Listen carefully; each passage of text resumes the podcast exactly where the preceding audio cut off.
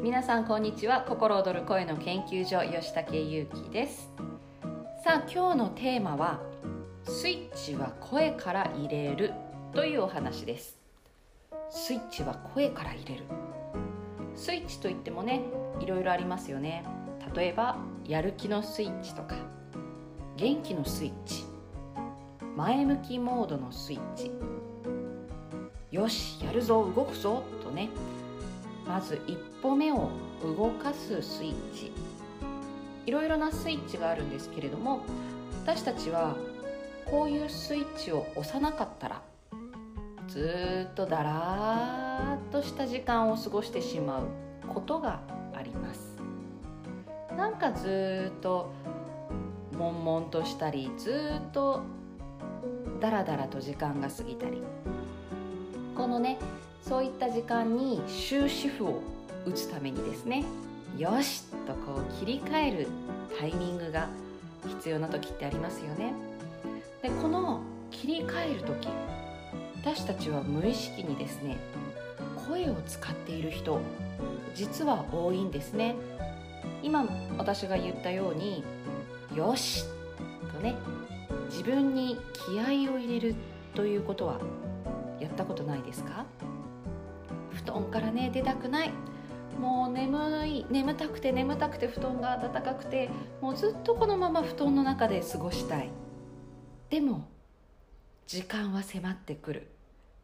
起きなくてはいけない。でも動きたくない。こういう時にねよしとこう声をかけてよし起きるぞと、まあ、声をかけるではないですね。声を出すですね。よし起きるぞ。こうやって自分で声を出してガバッと布団から出るとか。ソファーに座っているとなかなか動けなくなって疲れがね出てきたりした時に仕事に入るとか掃除を始めるこういう時にねよしこう自分でね気合を入れたりこういうことってやると思うんですよね。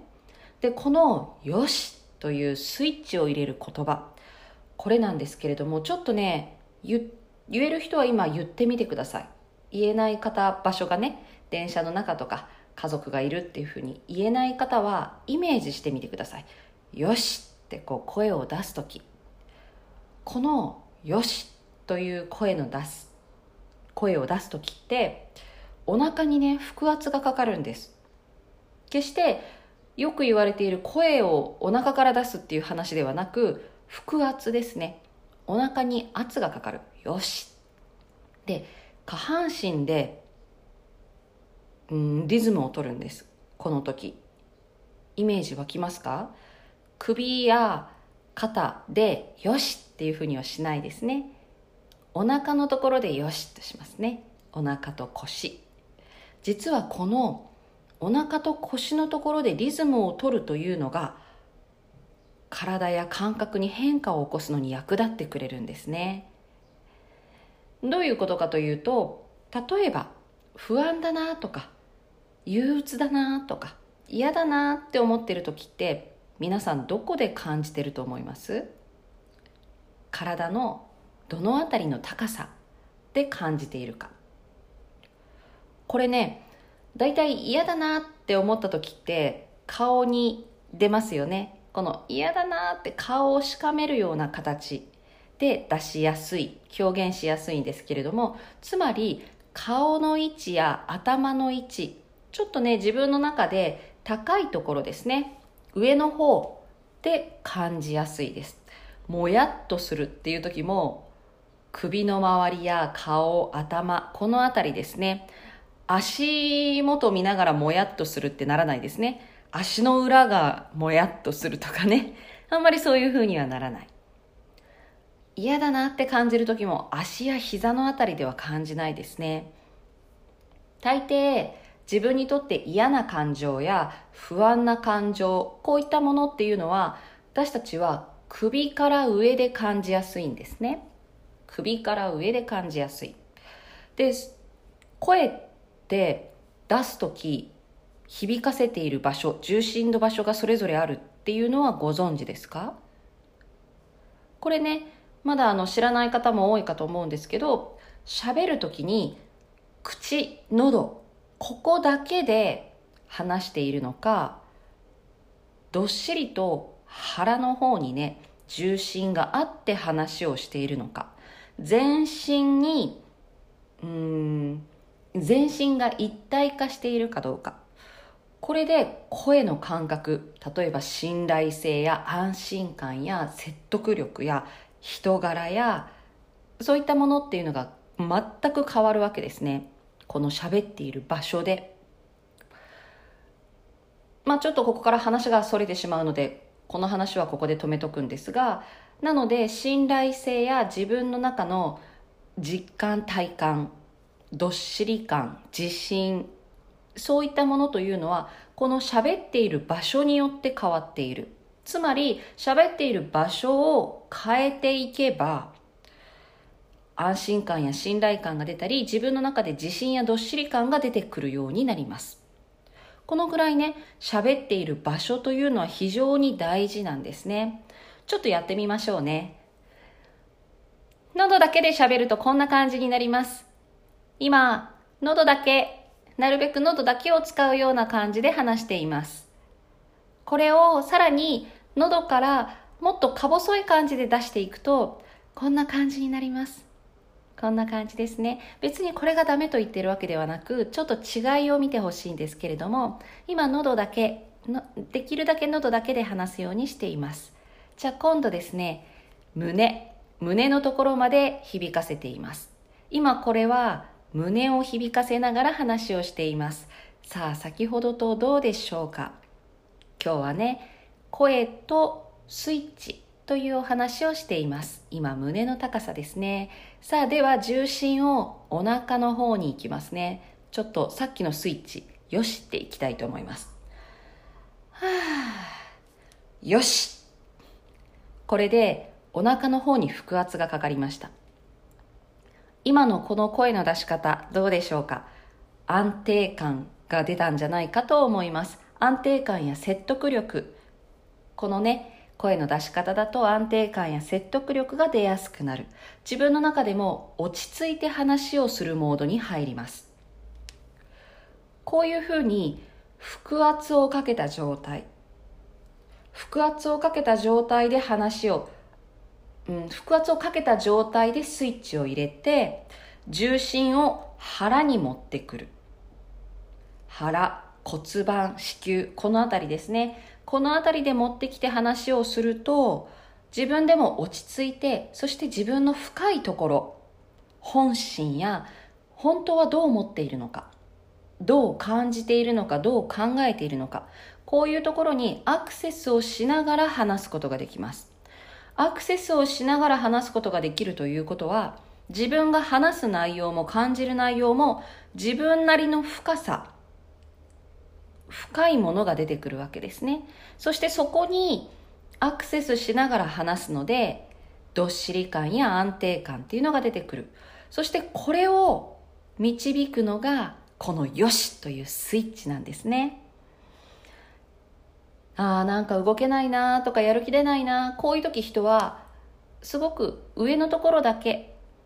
動かしてます。お腹がね、休止モードになってる。下半身が。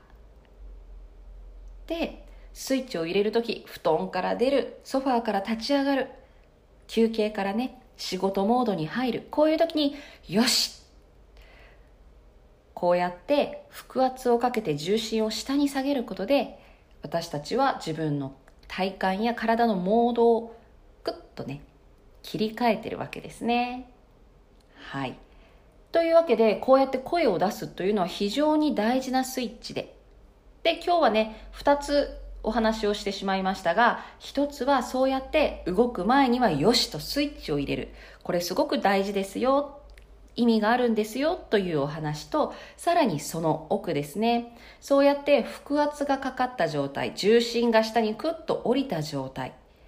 この状態で自分に問いかけたり、自分で話をする。こういうふうにしていくと、安心感や説得力、信頼感、そして自分の中でね、ああ、本当になんかこう、私こう思ってるんだなっていうものを伝える。ということができるようになっていきます。ぜひちょっとずつね体感してもらえればと思いますではでは今日も良い一日をお過ごしください心躍る声の研究所吉武優希でした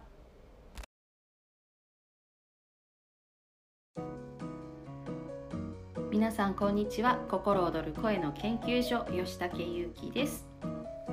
さあ今日のテーマは言語化筋についてです。よく言語化が苦手というのはねまあ言われる世の中になったわけですけれどもどうですか？言語化。このね言語化が苦手つまり説明ができない。自分の中で思ったことや感じたこと考えたことを言葉に表すのが難しい。こういうのを言語化というわけですけれどもこの言語化というのはそもそも苦手という言葉で片付けていいのかというところがね、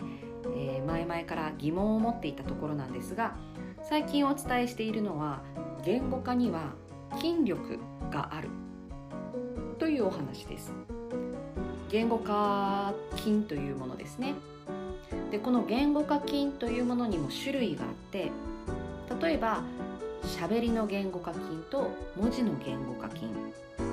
これね筋力が違います。喋るのはいけるんだけど書くの苦手なんだよねっていう方いらっしゃいますよね。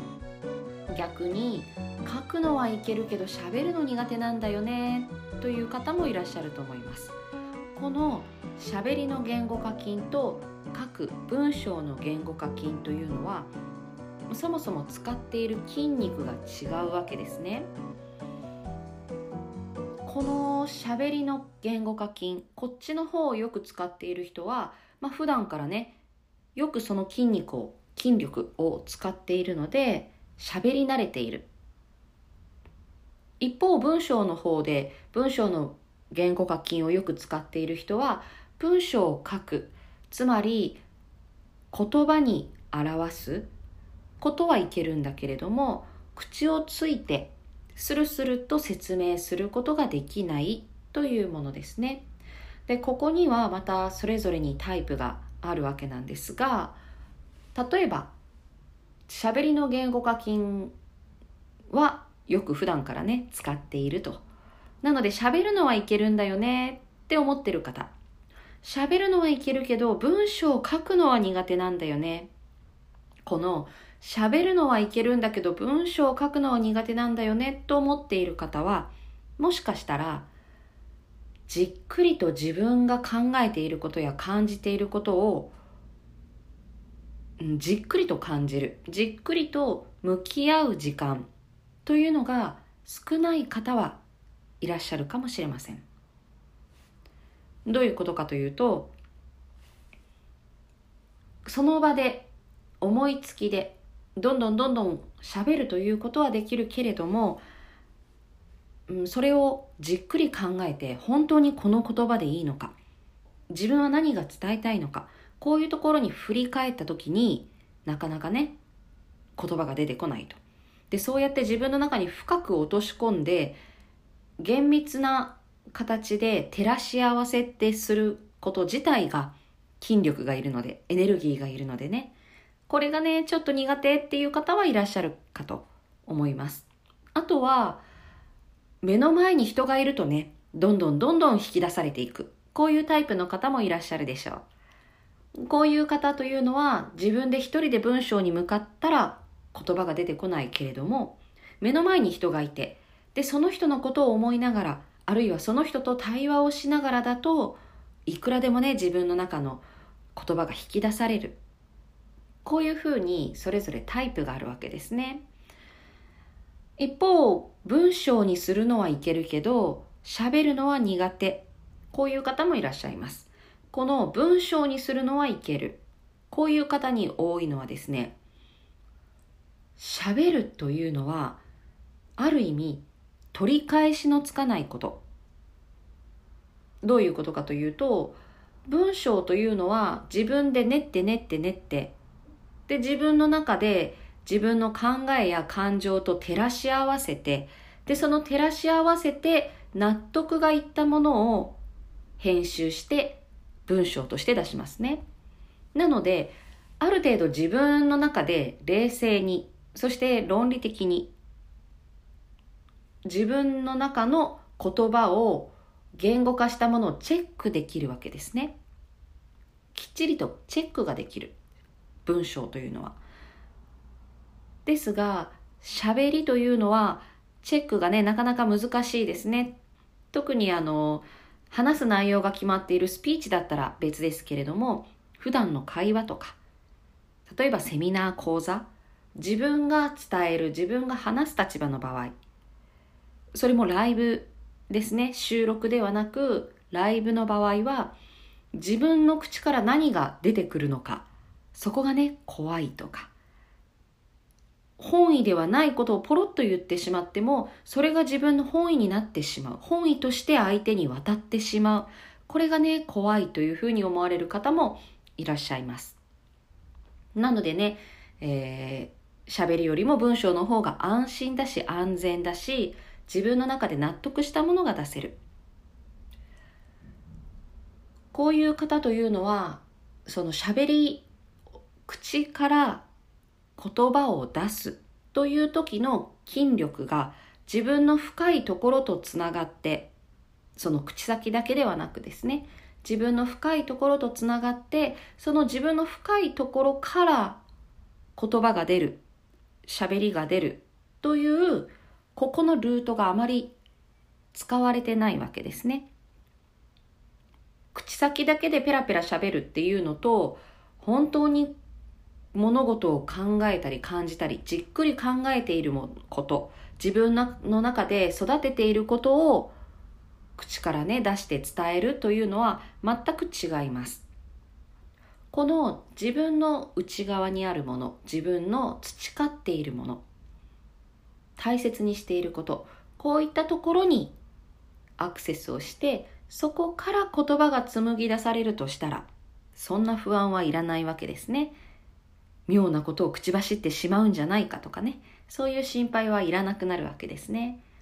なので文章はいけるけど喋るのは怖いという方はその自分の中の普段感じていること普段からね感じていることや大事にしていること自分のコアな部分ですねここにアクセスをするようにしながら話をしていくとどんどんどんどん喋りの言語化筋が育っていくわけですね。はい。で、この喋りの言語化筋と文章の言語化筋、さらに分類分けをしていくと、論理的な、つまり分かりやすく端的に体系立ててとかね、そういうふうに相手に伝えるための言語化と感性的な言語化。感情や感覚やその人の世界観、感性にフィットした言葉、フィットした話をする。この論理的な言語化と感性的な言語化。またこれがね、それぞれ2つあるわけですね。はい。今日はね、そのあたりは深掘りをせずに、このあたりで終わろうかなと思いますけれども、じゃあこの筋力っていうのは生まれつき持ってるものではないのかというところここをね、最後お話しして終わりにしようと思います。この言語化筋、生まれつき苦手ではないのかというところですね。もう本当に天性の話し家さんとかね、やっぱり話すのが得意、文章が得意な方っていうのはいらっしゃいます。そして、どうしても苦手なんだよねっていう方もいらっしゃいます。じゃあこれって生まれつきで変えられないのかというと、そういうわけではありません。人の個人差はあります。で、この個人差というものは、例えば、腹筋が苦手っていうのと同じような感じですね。腹筋が苦手、私腹筋が苦手なんだよね、というふうに言うと、腹筋ってやればつきますよね。やればつくんだけど、一切腹筋をせずに、私腹筋苦手って言ってるようなもの。こんな感じですね、言語化筋というのは。ただ、もう生まれ持ってスポーツに恵まれた体というのもありますね。逆にスポーツには向かない体というのもあります。なので、もうひょいひょいひょいっとね、腹筋を何百回もやれる人と、数回するのがもう最初は精一杯なんていうね、その体格や生まれ持った体のものっていうのはありますね。だけど、じゃあ生まれ持ってちょっとね、細身の体型だったとしても、腹筋はしていけばつきますね。腹筋はしていけばつく。最初はいろいろ抵抗があるかもしれないし、続かないかもしれないけど、コツコツやっていれば身についていきます。それと同じで、喋るのがね、どうしてもちっちゃい頃から苦手だった。こういう方も、腹筋をね、最初は1回から、そして2回、3回と増やしていけば、少しずつ筋力や体力がつくように、言語化筋というのも育っていくというところですね。はい。なので、一概にね、言語化筋、あ言語化が苦手というふうに、自分はもう言語化が苦手で下手なんだというふうに思わずに、育てるというところにフォーカスを当ててみてはいかがでしょうか。というわけで今日は言語化筋についてのお話でした。ありがとうございます。吉武祐樹でした。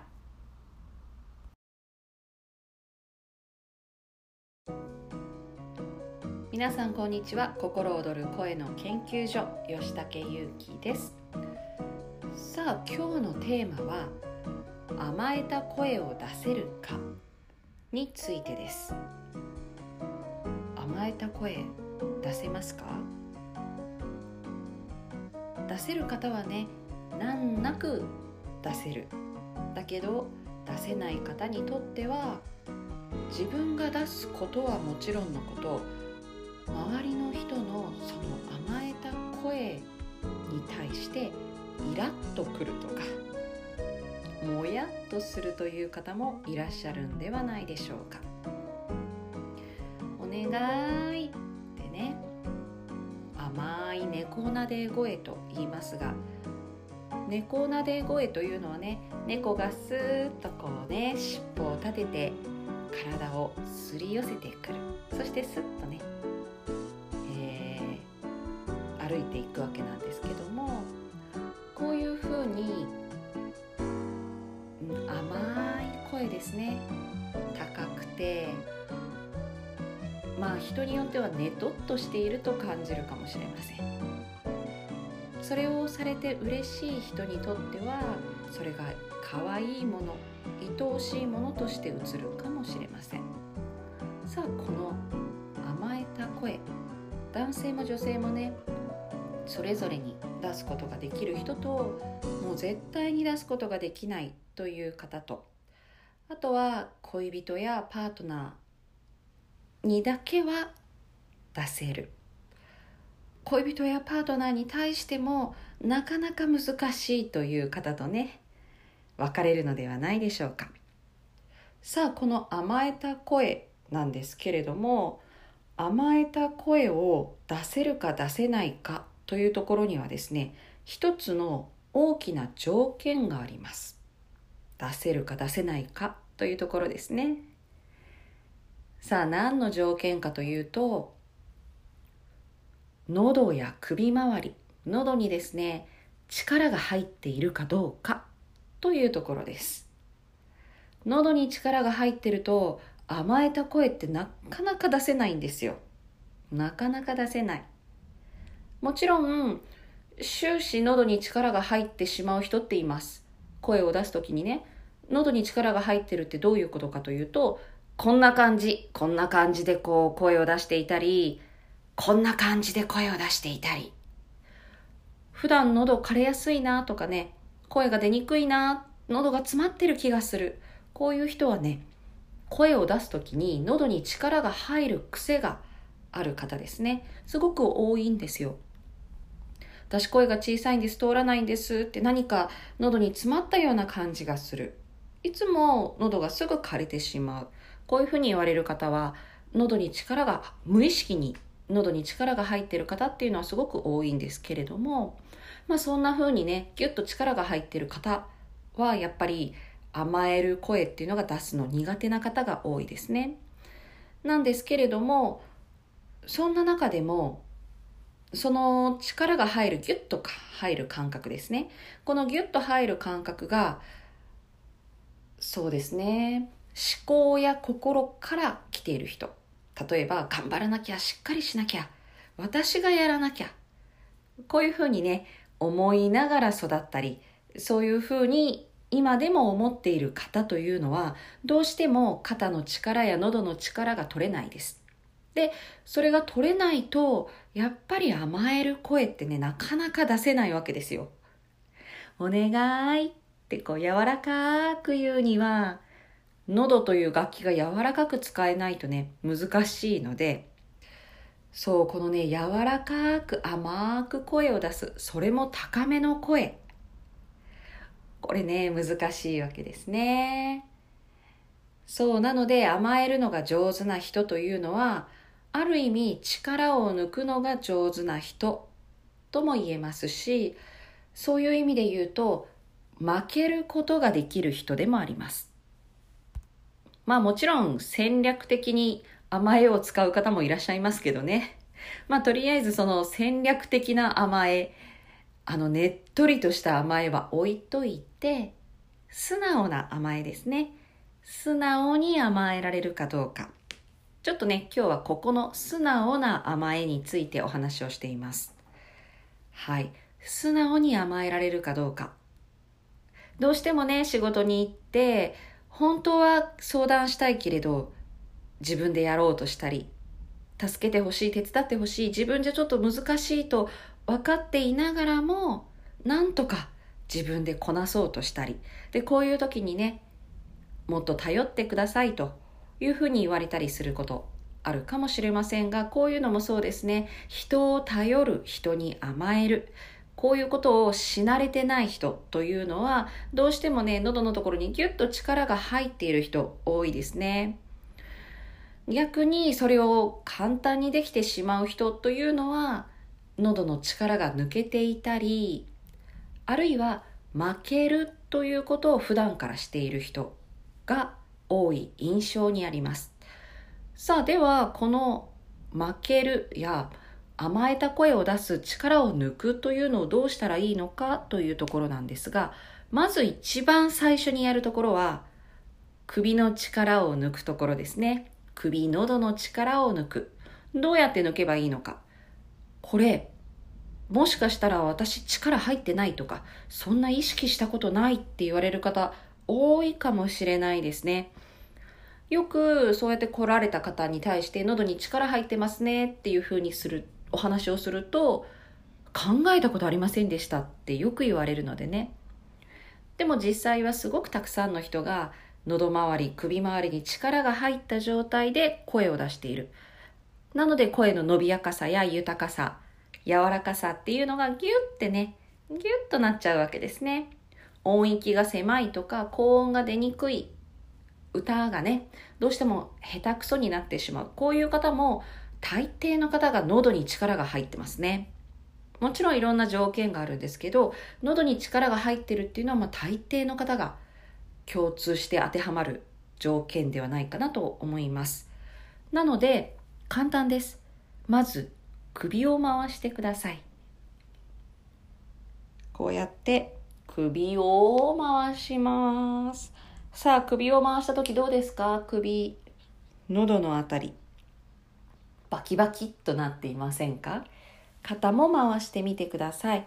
この首肩周り。この辺りの力が抜けていると柔らかい声豊かな声が出せるようになっていきます。そして心も柔らかくなっていく。なのでね、甘えるのが苦手、頼るのが苦手、こういう方はね、ちょいちょいちょいちょい首、肩をほぐすっていうことから始めてみてはいかがかと思います。さあ、このね、首を回して、で、首を下にダラーンとすることできますか？首をね、下を向いてダラーンとする。ダラーンとした状態で肩も回す。はーと息を吐く。ここから喉の力を取った声の出し方っていうのを練習していくと自分のね心のこわばりや普段戦っているそこから起こる疲れやストレスこういったものもね軽減していきます。まず喉に力が入ってるのかもしれない。だとしたらちょっと緩めてみよう。ここから始めていただきたいなと思います。はい。そして甘える甘えた声を聞くとイラッとするという方。甘えた声を出すとイラッあの聞くとですね。聞くとイラッとする方は自分が甘えることができない方が多いです自分で甘えることができないし甘えることがダメだとどこかで思っているだって自分がしないといけない自分が頑張らないといけないそういうふうに思っていると甘えることはできないですし、そもそも甘えてはいけない。頼ってはいけない。やれること全部自分でやらなきゃっていうふうに思っているのではないでしょうか。いかがでしょうか？もしね、誰か周りの若い女の子の甘えた声がイラッとする方は、ぜひそれを師匠としてですね、ちょっと力を抜いて甘えるということに意識を向けてみてはいかがでしょうか？というわけでえ今日は声甘えた声甘える声についてお話をいたしました。ではでは。また。吉武ゆうきでした。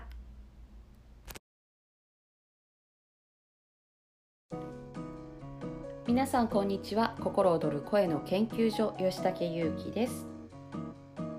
さあ今日のテーマは自分のやりたいこと自分に合っていることを探すについてです。よくねご相談を受けます。自分のね好きなことややりたいことがわからないとか何かに没頭したい。あるいはこれかなと思っているものがあるんだけれどもなかなかそこにね突き進むことができない。こういったご相談っていうのはよく昔から受けていたんですけれども実は声からですねその人に合ったことやその人に向いていることやその人がこういうことをするとすごく本人にとって癒しだったり解放だったり自分を使う輝きにつながったりするなというふうに感じるものが声から見えることっていうのが多々あります。で今日はねちょっと一つご紹介をしたいのが今来てくださってる方で朗読をねちょっとやってもらってるんですねで朗読をしたいということでいくつかね作品を読んでくださっていたんですけれどもでその朗読を聞いていて何がこの方に合うんだろうってねちょっと考えていたんですよ。でその方曰くどうですかって朗読って。そうすると癒しや解放が起こるって言われてたんですね。なんか読んでいて楽しいと。そしてなんだかわからないけれど自分の中で解放が起こるこういうことってね時々言われるんです朗読をしていると解放が起こるとか朗読をしていると癒しが起こるあるいは歌を歌っているとね、歌は多いですね。解放や癒し。この解放や癒し、あと輝きですね。こういったものにつながるツールと出会えると人っていうのは本当に幸せだなと思うわけですね。そしてそのツールというのは割とちょこちょこと転がっていてでそこに気づくかどうかというところなんですね。そしてそのツールというのはその人その人にとって合ったものがあってなので誰も彼もが歌で解放が起こるわけではない。誰も彼もが朗読で起こるわけではない。誰も彼もが絵で起こるわけではなく人によってはそれが料理だったりものづくりだったり話すことであったり数字をね追いかけることであったり何か物事を解決することであったりこういったことが仕事やライフワークにつながるとすごくね人って幸せだなというふうに感じるわけですね。そしてちょっと話が戻るんですけれども先ほどのこの女性の方なんですがいくつか読んでいただいた中でですねあ中でじゃないや、えー、いくつか読んでいただいてるとですねあ、これどうかなというものがあったわけですよ。でそれが何かというとちょっと色っぽいお話。官能系というとちょっと過激すぎますけれどもちょっとしたねその男と女の駆け引きや色っぽい場面こういったものが入っている物語ってすごく合うなと思って。でそれを感じたのがなぜかというと声を聞いていてその方から色気を感じたんですね。色気を感じた。ですごく艶っぽくて色気があるなぁとちなみにそのご本人がそういうふうにね、あのー、体の曲線が出た服を着ているとかそういうわけでは全然ないんですけれども、やはり声を聞いていて、あ、この方はすごく色気と艶があるなと。ということは、それをどんどんどんどん出していくというツールがあるといいんじゃないかなと。というわけで、一つね、読んでいただいたら、まあ、それがすごく似合う。すごく似合うわけですね。で、あ、これいいなということで今練習をしていただいてるんですけれども、そうそう、ちなみにあの、決して朗読で私のところに最初来られたわけではなく、声のことということでね、今講座に通ってくださってる方なんですけども、そんな感じでですね、その、全くそんなジャンル想像もしていなかったわけですよ。その方はね。だけど声を聞いているとまあまあすごく似合うんじゃないかなっていうふうに思った。でそれはそこをパッと声を聞いてこれだって感じたわけではなくあなんかいいんじゃないかなって思ったのはいくつか作品を読んでもらったからなんですね。いくつか絵本とか。ちょっとした文章を読んでもらって見えるものがあった。で、こんな風に、あ、こういうものいいんじゃないかなって、例えば人によってはそれが歌の人もいれば、絵の人もいれば、もう本当にね、あの、そういった芸術系とか、あの、ライフワーク系ではなく、仕事関係の人ももちろん、仕事関係の中にもあります。ただこれってパッとこれじゃなかろうかって言ってそれをやるというよりもこういうのどうかなという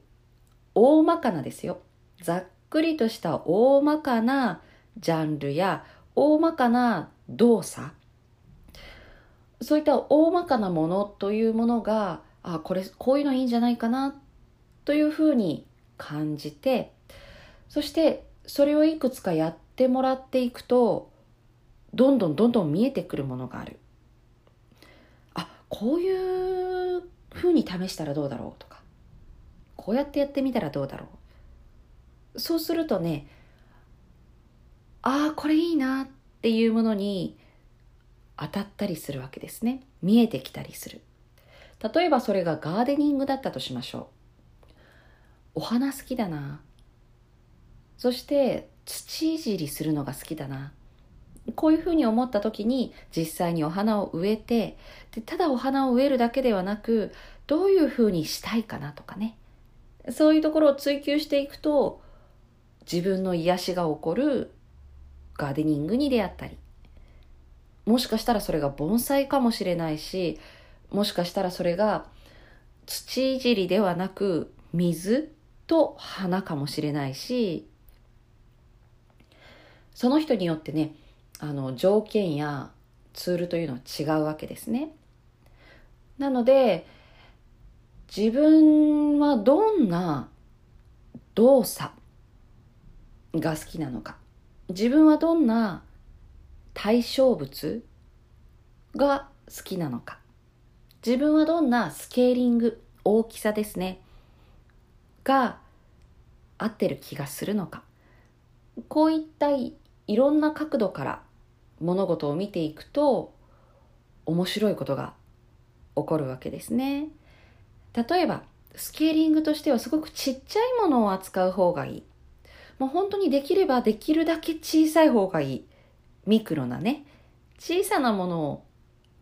の方が大きなものよりも自分に合ってる。で、それも手を使うとかというよりは頭を使う方が合うな。で数字。数字とミクロな世界。これを掛け合わせていくとすごく自分に合ってるなっていう方もいらっしゃれば。そうですね。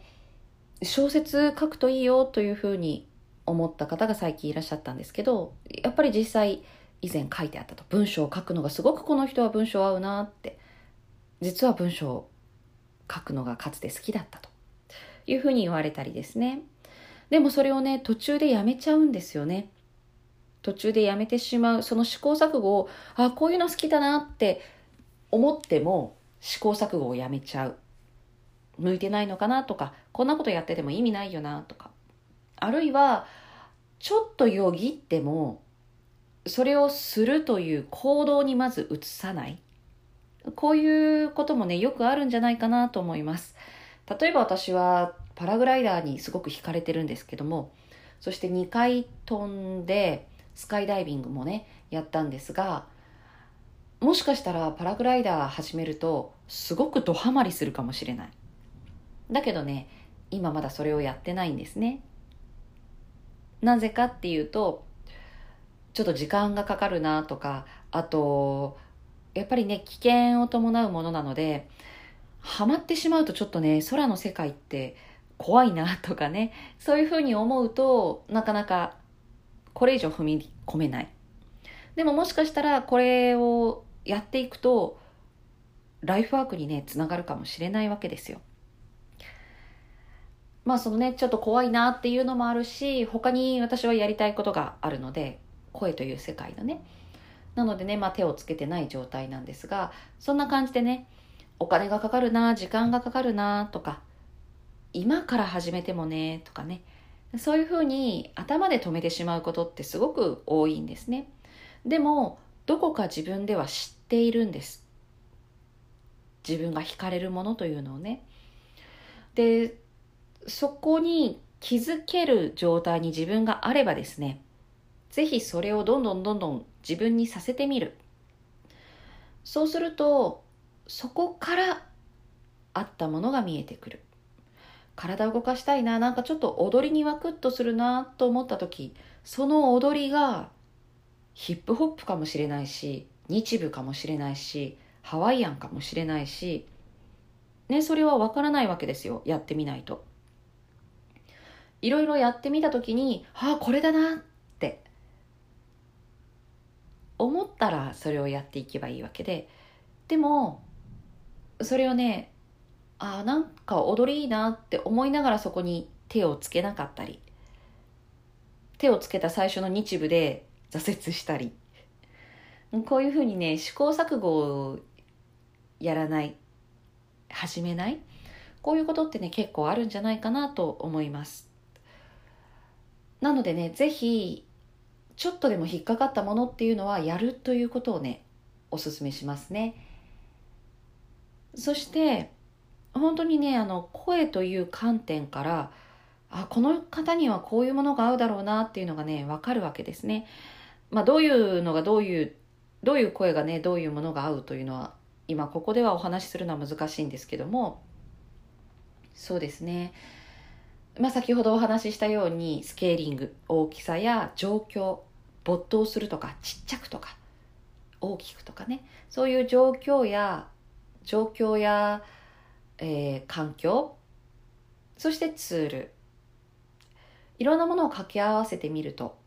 見えてくるんじゃないかなと思います。はい。というわけでちょっとね抽象的なお話もにもなってきたんですけれどもなんとなく伝わったでしょうか？自分に合うものというのはね仕事と掛け合わせることが合う人もいれば完全にライフワークとしての方が心から楽しめるというのもまたこれまたその人によってね変わってくるので仕事を探すつもりでやりたいことを探すと苦しくなるなっていう方は一旦その何かになる？何かの役に立つとかこれ何のためにやってるんだろうとかねそういうことは考えずに自分の人生を豊かにする楽しむそのためにいろいろやってみようというふうにね考えてみるといいのではないかなと思います。はい。というわけで、えー、私はね朗読をやっていきます。またね、えー、聞いていただけると嬉しいです。ではでは、心躍る一日をお過ごしください。吉武ゆうきでした。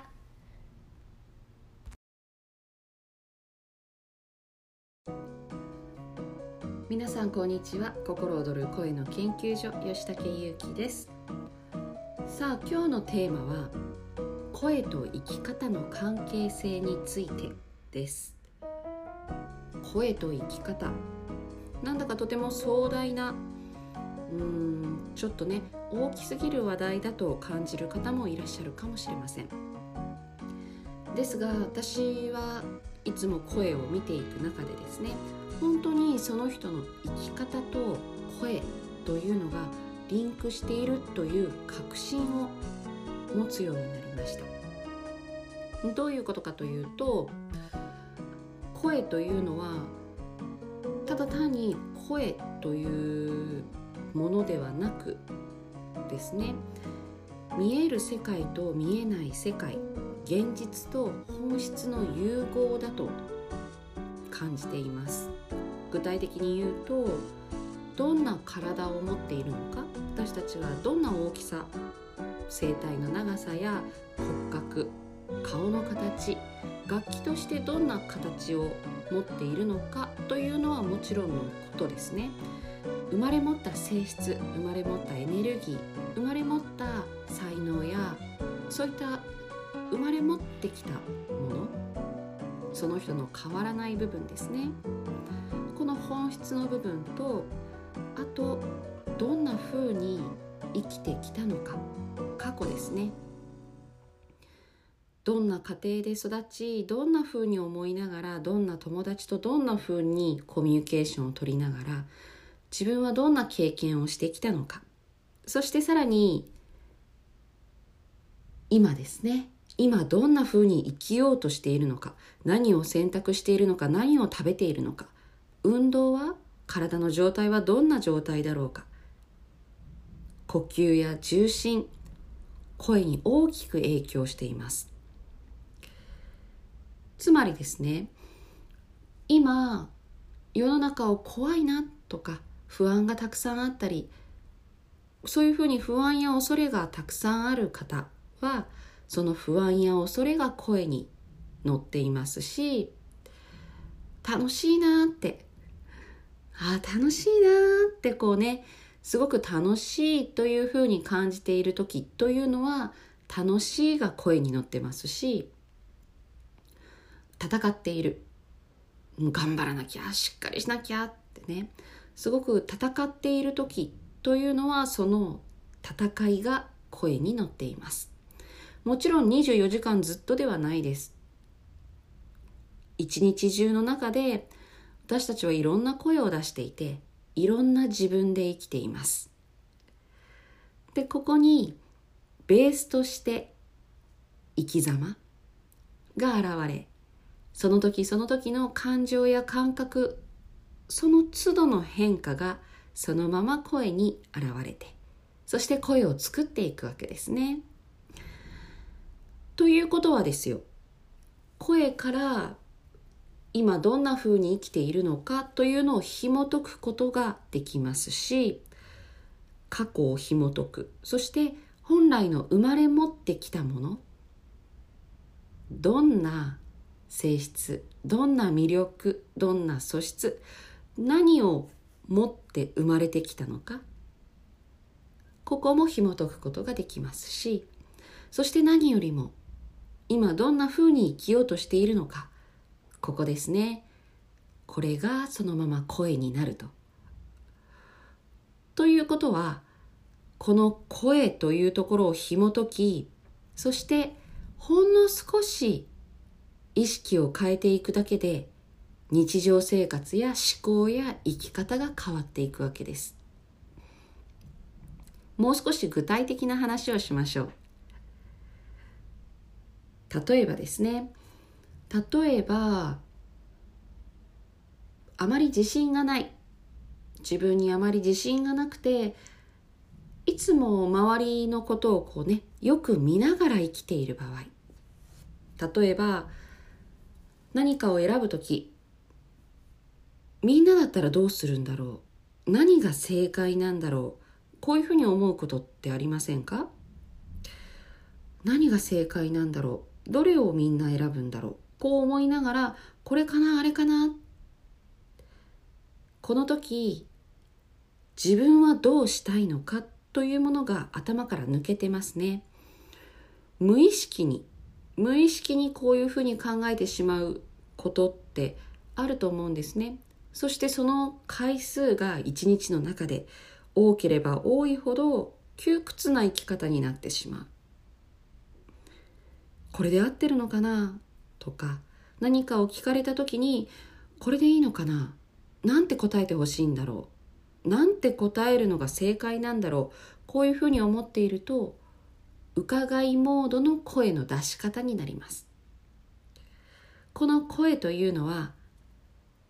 体である楽器と演奏者であるその演奏者本人ですね。つまり、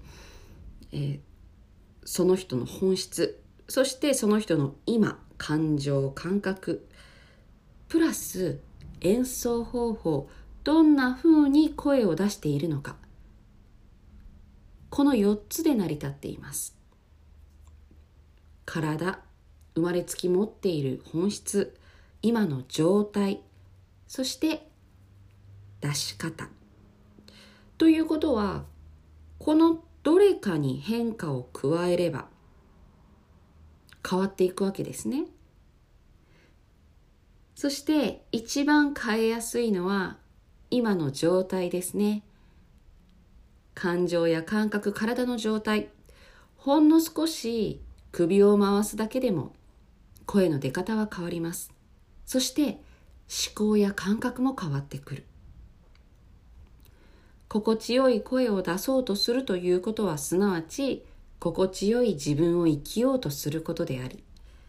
声を磨こうとするということはすなわち自分を磨くことであるこの声というところあまりね馴染みがない方もいらっしゃるかもしれません例えば声って言ったらボイトレでしょって。でボイトレということは綺麗な声大きな声を出す。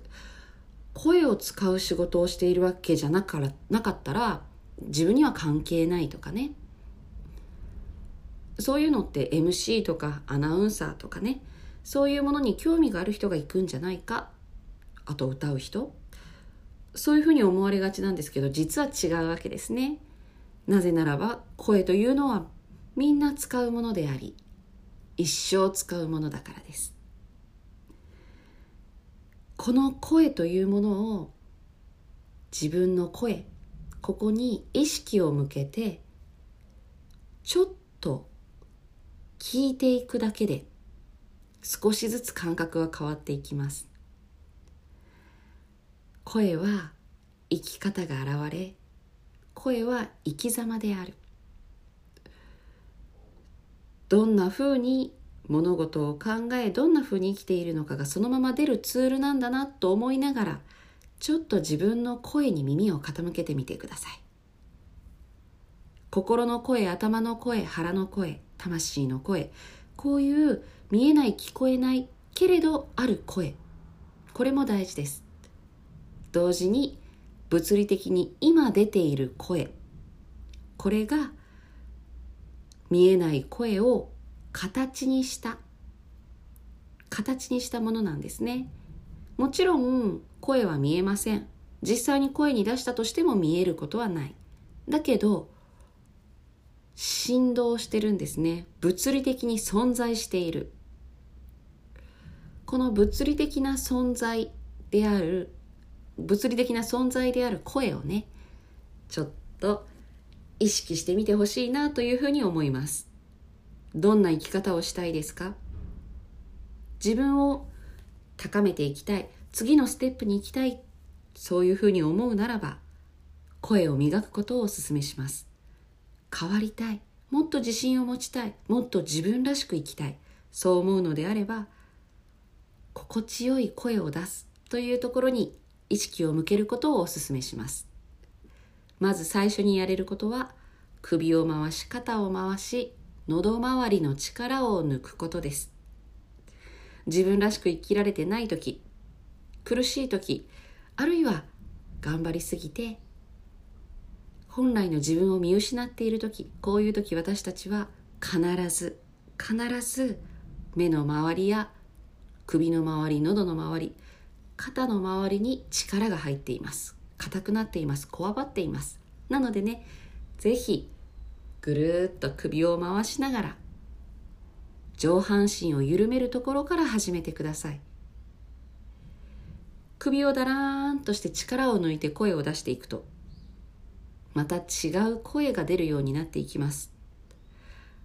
下半身を緩めてどっしりとさせると力強い声になっていく。ぜひ生き方生き様が現れるものとして声を見ていってほしいなと思いますというわけで今日はこれでおしまいです。ありがとうございました。吉武ゆうきでした。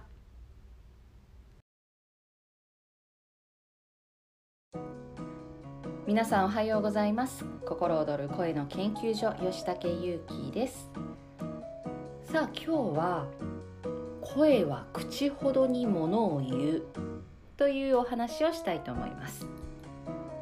声は口ほどにものを言う。このね声なんですけどこういう経験ってありません？例えば寝っ転がって電話をしてて「ねえ今寝てる?」みたいにね電話の相手の方に言われたり。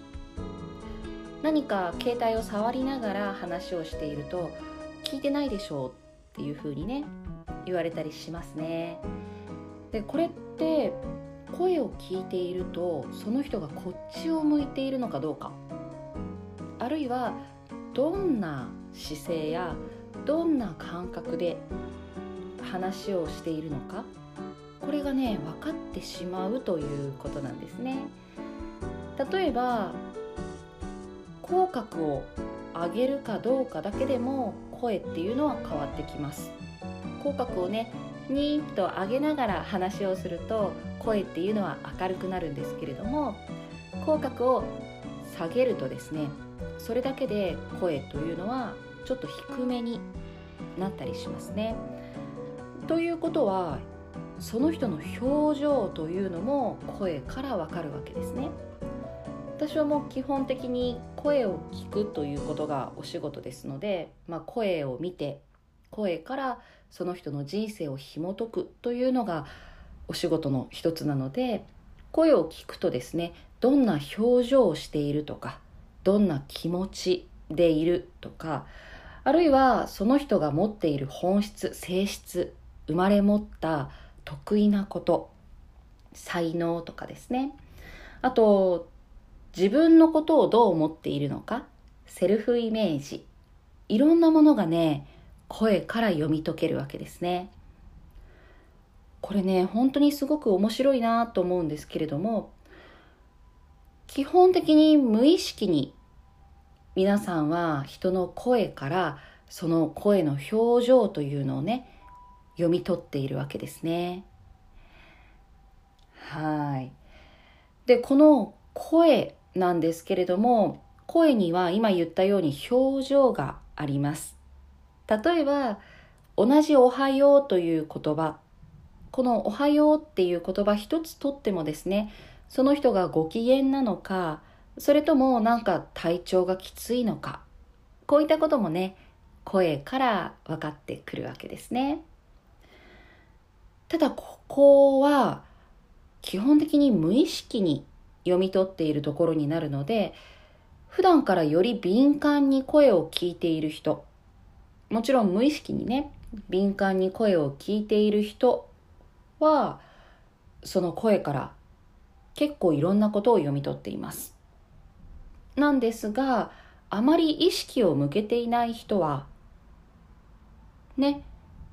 そんなにこう細かいところまで読み取るというか感じることっていうのはないわけで。でこれというのは例えば空を見上げた時にああすごく美しいなってこう心の底からね感じてじんわりするというのとあ空綺麗だな写メ撮ろうみたいにねそこだけで終わってしまうというのとではもう本当にね感じ方というのが変わるわけで声もね同じようにサイレンになってますね聞こえますでしょうか？今朝6時20分なんですけれどもね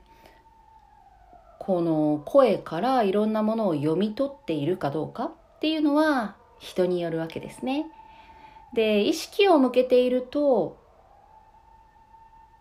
いろいろと読み取れることっていうのが出てきます。はい。でこの声というのは本当にいろいろなね表情や情報というのをね与えてくれるのでちょっと意識をしてみると面白いんじゃないかなと思うわけですね。私ももともとそんなに声からいろんなものが読み取れたり感じたりしていたわけではなくボイスカウンセリングボイストレーニングこういったものをやるようになってからですねあきっとこの人こういうふうに思ってるだろうなとかこういうべきねばこうせなせねばならぬとかね。そういうふうなのを持ってあるだろうなっていうのが声から見れるようになったんですけれども。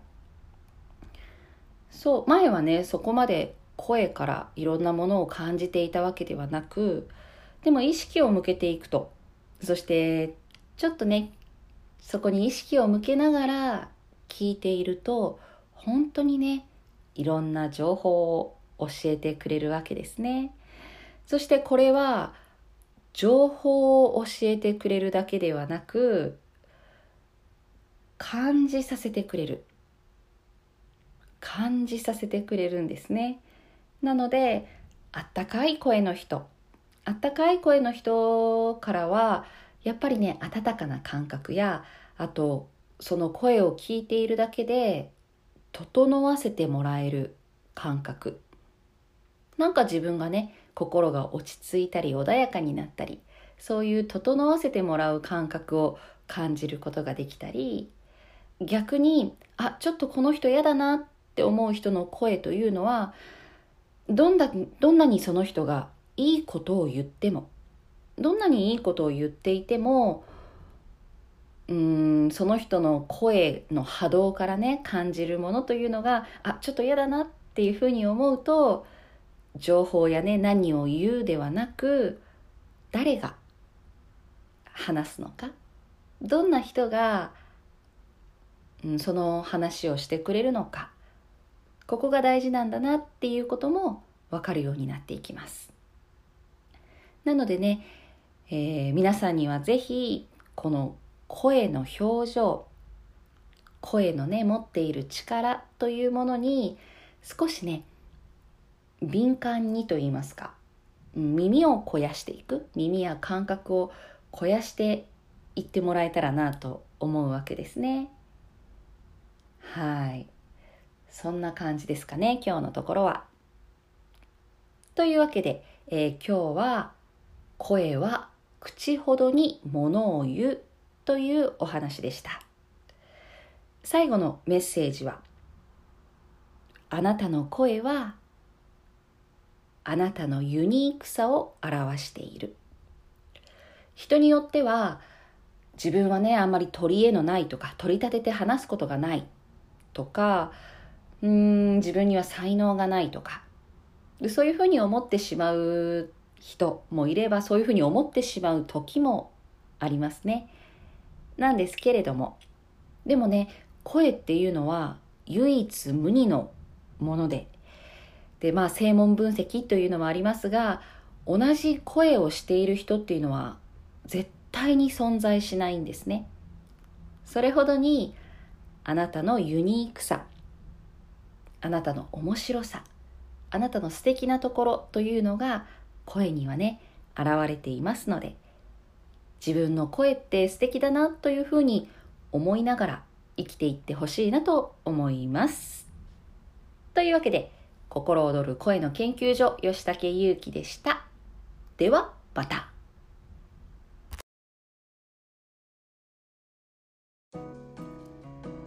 皆さんこんにちは。心躍る声の研究所吉武祐樹です。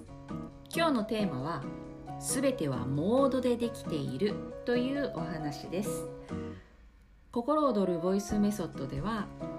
すべてはモードでできているという考え方をお話ししています。どういうことかというと例えばうーんそうですね。例えば自信がない。これもね一つのモードですね。何か自分に自信がないとか自分のことをダメだと感じているとかあるいはそうですね自分には何もないと取り柄がね何もないというふうに感じている。これは一つのモード状態ですね。でどうしてもそれが自分だと感じてしまうんですけどもで自信がないのが私とかこういうふうに自分はダメだと感じてしまうのが私とかもうそもそもダメな自分が私というふうにね感じてしまいがちなんですけれども実際はそういうふうに自分はダメだと感じるモードに入っているというふうに名前を付けます。具体的に言うと呼吸が浅くて重心が高い。そして顔はこわばっていることが多いですね。そういうモードに入っているという時は。呼吸が浅くて重心が高くて、まあ、つまり重心が落ちてない。そして頭の声が活発になっていて小動物モード。周りをね伺うモードに入ってるんですね。で周りを伺うとかあと自分はね攻撃されるとか否定されるとかそういうふうに認めてもらえない安心できないというふうに感じるモードに入っている時、まあ、どうしてもね自分を責めるとか、うん、自分をダメだなと感じてしまう感情がそのモードに入っていると引き起こされてしまいます。なのでこのモードにまず気づくこと。ああ私はこのモードに入ってるなと。今ダメダメモードに入ってるなと。だから自分のことをダメだと感じてしまうしうーんどうしても何かの行動にね直接身を移すみたいな。そういうのが難しい。というふうになってるんだなということに気づいてそこに変化を起こしていく。これがねすごく大事になってくるんですね。で変化の起こし方というのもいくつか方法があって。でその中で一つすごく大事なのが呼吸と重心ですね。この呼吸と重心が変わるとモードが変わっていきます。でこれね昨日ちょっと「鬼滅の刃」を映画をね見に行ったんですけれどもそしてもともと私「鬼滅の刃」はあまり興味がなくてですね。そう興味がなくてで見るのをやめていたんですけれども子供たちに誘われて映画を見に行ったらまあその中でね呼吸がたくさん出てくるわけですね。でああこれ面白いなというふうに思いながら見てたんですけれども呼吸のやり方や意識の状態そして例えば自分の細胞一つ一つにね意識を向けてみる。こういったことって本当に自分のモードが変わっていくんですね。そう。なのでこう深い呼吸をしていくとかキュッて固まってしまっている筋肉や細胞を緩めてほぐしていく。こういうことをね意識的にやっていくと自分の感覚が変わってきます。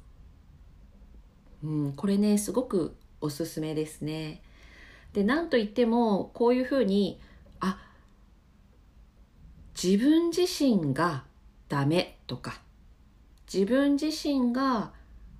うん、できない人ではなくそういうふうに感じるモードに入ってるんだという捉え方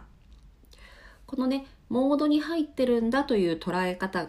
をしていくと、まあ、変化を自分で起こすことができるんですけどもそもそも自分がそういう人であるというふうに認識してしまうとどうしてもねもう私はそういう人生まれつきそういう人だから変えられないというふうに思ってしまってでそうなると変わろうともできないし諦めるしかないってなってしまうわけですね。なので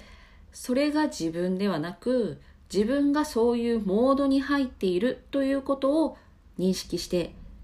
みるということをお勧めしています。そしてここにですねすごくもう一つ大事な考え方があって何かというとパイプというものがあると。で私たちはこのモードに対してねパイプを持ってます例えばすごく調子がいい私とか人生楽しんでいる私のモードに対して私たちはパイプを持っている。同じようにああ自分ダメだななんか全然できてないなというモードにもパイプを持ってます。そしてこのパイプというのがね太さがあってよくアクセスをしているパイプ。よくアクセスしているモードに対してのパイプはどんどんどんどん太くなるんですね。ということはアクセスしやすくなる。で逆にあまりアクセスしていないモードへのパイプはものすごく細くなるんですね。となるとですよもちろん太いパイプの方が、まあ、水は多く流れますよね、勢いよく。それと同じように、パイプが太いと、より簡単にそこに自分がアクセスできるわけですね。ってなってくると、よりアクセスしているパイプの太いモードに入りやすくなっていく。さあ皆さんはどんなモードに普段アクセスしてますか？どのパイプが太いでしょうか？こうなれたらいいなとかこういうふうにやりたいなとか自分の調子がいい時いつもこうだったらいいのにな。そういうふうに感じる自分のモードへのパイプはどのぐらいの太さでしょうか。ここをねちょっと意識をしながらぜひね自分の状態を観察してみてください。そしてここに声っていう観点を入れていくとですね一つバロメーターにもなるし変化を起こす強いツールにもなります。人は自信がない時声が小さくなります。呼吸も細くなるし声も前ではなく後ろに出すようになる。後ろに引いて出すようになる。人は自分の気持ちがすごくいい状態にある時声はね、はつらつとしていたり、心地よい声が出せるようになりますね。というわけで、えー、ぜひね、そのバロメーターとして声も観点に入れてみてもらえたらなと思います。声はあなたを変える大切なツール、そしてあなたを表現するツールです。今日も良い一日をお過ごしください。吉武ゆうきでした。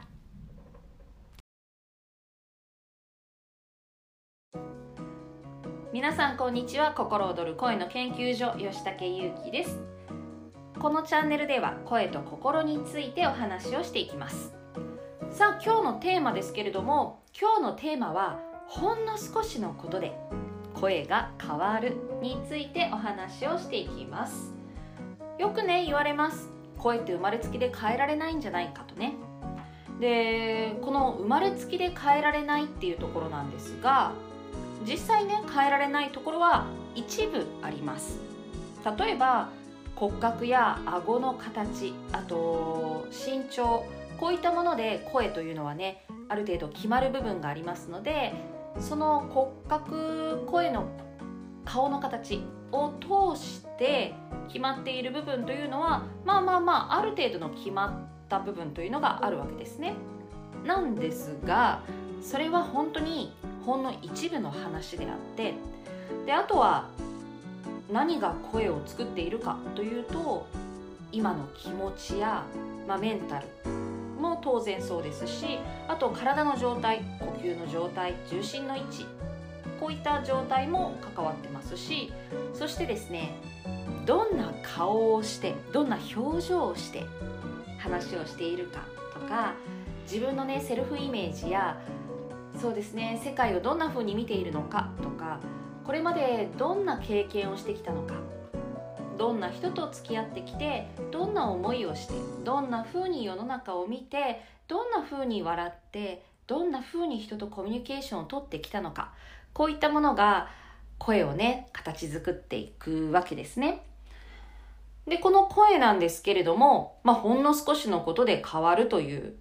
じゃあ今日はねその中で一つ表情で変わる。ということについてお話をしていきます。表情で声が変わる。まあなんとなく聞いてみたら当たり前な気がするかもしれませんし、ん？っていうね、感じがするかもしれませんね。具体的に言うとですね、笑いながら、顔が笑いながら、つまり口角を上げながら声を出すと。口角を上げながら話をすると、声というのはトーンが明るくなります。例えば今私はちょっと口角を上げながら最初にね、話をし始めました。で、あとはね、ずっと口角を上げっぱなしなんてそんなことは気にしてないんですけども、話し始めですね。ちょっと皆さんね、もし声が出せる方はやってみてください。今出せない方は、ぜひね、一人の時にでも、あるいは誰かに挨拶をする時にでもやってみてください。まず、声を出す前に、にって笑いながら、口角をね、上げながら、おはようございますってこう声を出してみる。普段の生活の中では、よほど意識して口角上げている人ではない限り、大体ね、口角って下がってるんですね。で、これがまた、こうね、年を重ねるにつれて、年齢とともにね、重力に従順になっていくわけですよ。筋肉や口角というのはね。なので、どうしても意識をしてないと口角ってどんどんどんどん下がっていきます。よく笑う人とかでない限りね。で、口角が下がっているということは、普段真顔でいると口角がね、下がってるわけですね。で、話すときって、笑いながら話すってあまりないので、話し始めというのはね。なので、口角が下がったまま話を始めることになります。つまり、一番最初の発声、一番最初に声を出すときというのは、口角が下がった状態で声を出すわけですね。で、口角が下がった状態で声を出すということは、声がね、ちょっとね、重たいとか、暗い状態から始まることになります。で、これは、気分にもね、大きく影響を与えるんですね。よく言われるんですけども、楽しいから笑うんじゃない、笑うから楽しいんだと。ね、これ聞いたことある方もいらっしゃるかと思うんですが、笑うから楽しい。楽しいから笑うんじゃない。笑うから楽しいんだというのは、口角が上がるとですね、脳がこの筋肉の動きを読み取って、あ、今この人楽しいんだっていうふうに認識するわけですね。脳みそが。で、あ、この人今楽しいんだなと認識をして、脳内ホルモン、脳からですね、楽しいを感じさせるものを分泌させるという役割があります。なので、科学的にも口角を上げると楽しい気持ちになるというのは証明されてるんですね。そう。なので、まず気分も上がります。そして同時に楽器としてですね、楽器として口角が上がった状態で声を出すと声が明るくなるようにできてます。人間の声はね。人間の楽器は。なので、口角をニッと上げて、最初にね、ニッと笑いながら声を出すと。別にそんなね、あの、ははみたいな、そんな笑い方をしながら話せと言ってるわけではなく、ほんのちょっとでいいので、口角を上げる意識をしながら声を出すと、声というのは明るくなるんですね。そうなんですよ。なのでね、例えばぶっきらぼうに話してしまうとか声が暗い重たいこもっているあるいはすぐ怒ってるの？と聞かれる方こういう方はですね普段の生活の中できっと口角が下がってる時間がすごく多いと思うんですねなのでぜひちょっと口角を上げるということをね意識してみてもらいたいなと思います。これをやるだけで本当に声が明るくなりますしあとね表情筋を使うようになると表情も声もね豊かになっていきます。で顔がこわばっていると顔の筋肉表情筋がこわばっていると声も暗くなりますし滑舌も悪くなりますしあと感情がね硬くなるんですね感じ方が。なので別に何があったわけでもないけれど楽しくない。どこか楽しくないとか。毎日ねなんか心が動いてない状態で日々を過ごしてしまうということ。きっとこういう時期もね人によってあると思うんですね。なんか楽しくない。なんか面白くない。このまんまでいいんだろうかとかね。そういうふうに思う方というのはぜひ口角を上げるというのをやってみてください。そうすると声も明るくなるし気持ちも明るくなるし感情も豊かになるということでね。一石三鳥ということで口角をぜひ上げてみると。そしてさらにですねもう一歩踏み込んで言いますと声がね暗い重たい怒ってるの？と聞かれる。あるいはテンションを上げるのがね苦手。で楽しい気持ち楽しい感覚っていうのがあまり感じられない。あるいは真面目すぎる。ちゃんとしなきゃ、しっかりしなきゃって。真面目ってね、悪いことじゃないんですよ。全然悪いことじゃない。なんかね、世の中で真面目な人イコール面白くないとかつまんないやつみたいなイメージがあるんですけど、実際そうじゃないです。いいところがすっごいたくさんあります。まあ、今日はね、この話は置いといて、ただ、真面目すぎてこうガチガチになってしまうとか、あるいは、うーん、緊張しやすい。あるいは、ちゃんとしなきゃ、しっかりしなきゃ、頑張らなきゃというふうにね、力が入ってしまう方。こういう方ね、声がね、どうしても硬くなるんですね。硬くなったり、重たくなったり、暗くなったりしますね。で、この状態を変える方法としてですね、今日は口角を上げるというのと、もう一つ、もう一つ、半音、体の周りの空気の音を半音上げる感覚。これちょっと難しいかもしれません。半音ちょっと高めに。もうほんのちょっとですよ。1音と言わない。半音です。これももうね、感覚です。ほんのちょっとだけ明るい感覚。ほんのちょっとだけ音を高めに。喋る時に高めに意識するじゃなくて、体の周りをまとっている空気が半音高めになる。半音明るくなる。こういうふうにね、意識すると、少しずつね、感覚が変わってきます。ちょっと難しいかもしれませんが、こういうふうにね、話を聞いていると、だんだんだんだんその感覚、分かってきてね、慣れてくると思うので、ぜひぜひまたね、えー、お話にお付き合いいただけたらと思います。というわけで、今日の配信はこれでおしまいです。ではでは、また。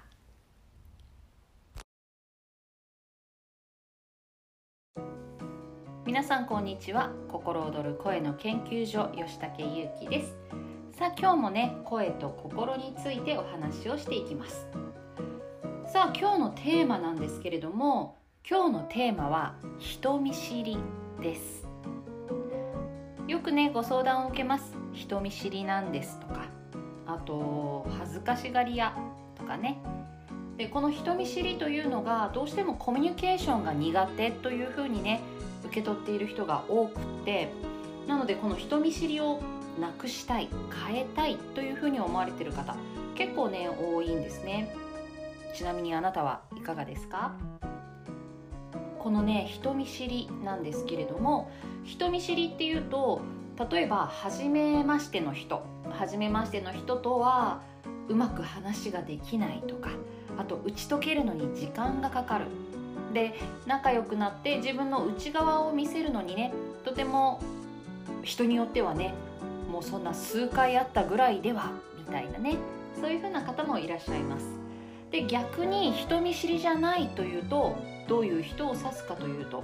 もう初対面からねにこやかに挨拶ができてそしてもう初っ端から腹を割って話ができるとか、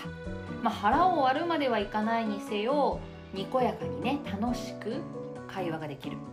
こういうふうな方をね人見知りじゃないコミュニケーションが得意とかねそういう言い方をするんですけれどもこの人見知りですね。人見知りの裏には実はいくつかねタイプがあるんですね。タイプ分けができます。今日はねこの人見知りのタイプ分けについてお話をしていきたいと思います。さあまずこの人見知りなんですけれども一つ目はまあこれは一番多いと思います。怖がりさんですね。そう怖がりさん。でこの怖がりさんという方は周りがね怖い人という無意識に思っているねところがあってなのでこの人は怖い人ではないだろうかとか自分に対して攻撃したり自分を否定したりする存在ではないのかこういうところをね伺ってであ大丈夫だ安心できるというふうに思ったら少しずつ心を開くことができるこういう方ですね。で、こういう方は人見知りというよりは怖がりさんな方が多いですね。はい。一つ目のタイプは怖がりさんですね。さあ、では、二つ目のタイプ。二つ目のタイプはですね、えー、っと、二つ目のタイプは、あ、そうそう。選んでる人ですね。この二つ目のタイプの人というのは人見知りではなく自分の好みかどうかというところをしっかりと初対面からジャッジしている人ですね。で、このジャッジというのは別に悪い意味ではなく、人をね、ジャッジするという意味ではなく、あ、この人好きって思った人とは割と簡単に初対面から打ち解けられて、でも、そうじゃない人に対してはちょっと心が最初は堅くなになる。というようなパターンですね。なので、こういうタイプの方というのは、人によって人見知りが発動するときと発動しないときとあるという方いらっしゃるんじゃないかなと思います。初めましてなのになんだか初めて会った気がしない。もうずっと会ったような、会ってるようなね、そんな気がするという出会いが結構多い方。こういう方はね、人見知りというよりは自分の好みのタイプか？自分にとって得意な人かどうか？ここがね結構大事だったりするわけですね。なので人見知りというよりは苦手な人が苦手みたいなね。まあもう誰にとっても当たり前なんですけれども苦手な人が苦手でそうじゃない。あなんかこの人しっくりくる。あなんかこの人好きだな。あなんかこの人楽しいな。こういうふうに思う人とは初対面から割と会話ができたりねするわけですね。はい。なので、このタイプの方というのは、天性の人見知りというよりは、相手を選んでいるというようなところですかね。さあ、では、三つ目。今日はね、三つご紹介しましょうね。三つ目のタイプは、人見知りという言葉を深く考えずに使っている人ですね。どうですか？私人見知りなんだよねっていう風に言っておけば、そういう風に言っておけば、なんとなく、なんでしょうね、様になるというか、なんとなく自慢してないというかね、私自信がないんですっていうのと同じような感覚で、私人見知りなんですっていう風に使ってる方、実はね、結構いらっしゃいます。自分のことを人見知りだっていうふうに思っていたり言っていたりするんだけど、いやいやいや、あなた違うでしょうっていうね、そういう方ですね。で、こういう方は、本当に知らず知らずのうちに思い込んでいるという方もいらっしゃいますけども、よーくよく考えてみてくださいと。本当の人見知りっていうのは、周りをね、警戒していたり、ちょっと怖いと思っていたりして、心をこう開くのに時間がかかる人ですよって。あなたはどうですか？って言われた時に、そんなに別に怖いとか、そんなに警戒するとかっていう感覚はないな。まあでも初対面だからちょっと話すのが苦手というかすんなり最初からワーキャー話せるってわけではない。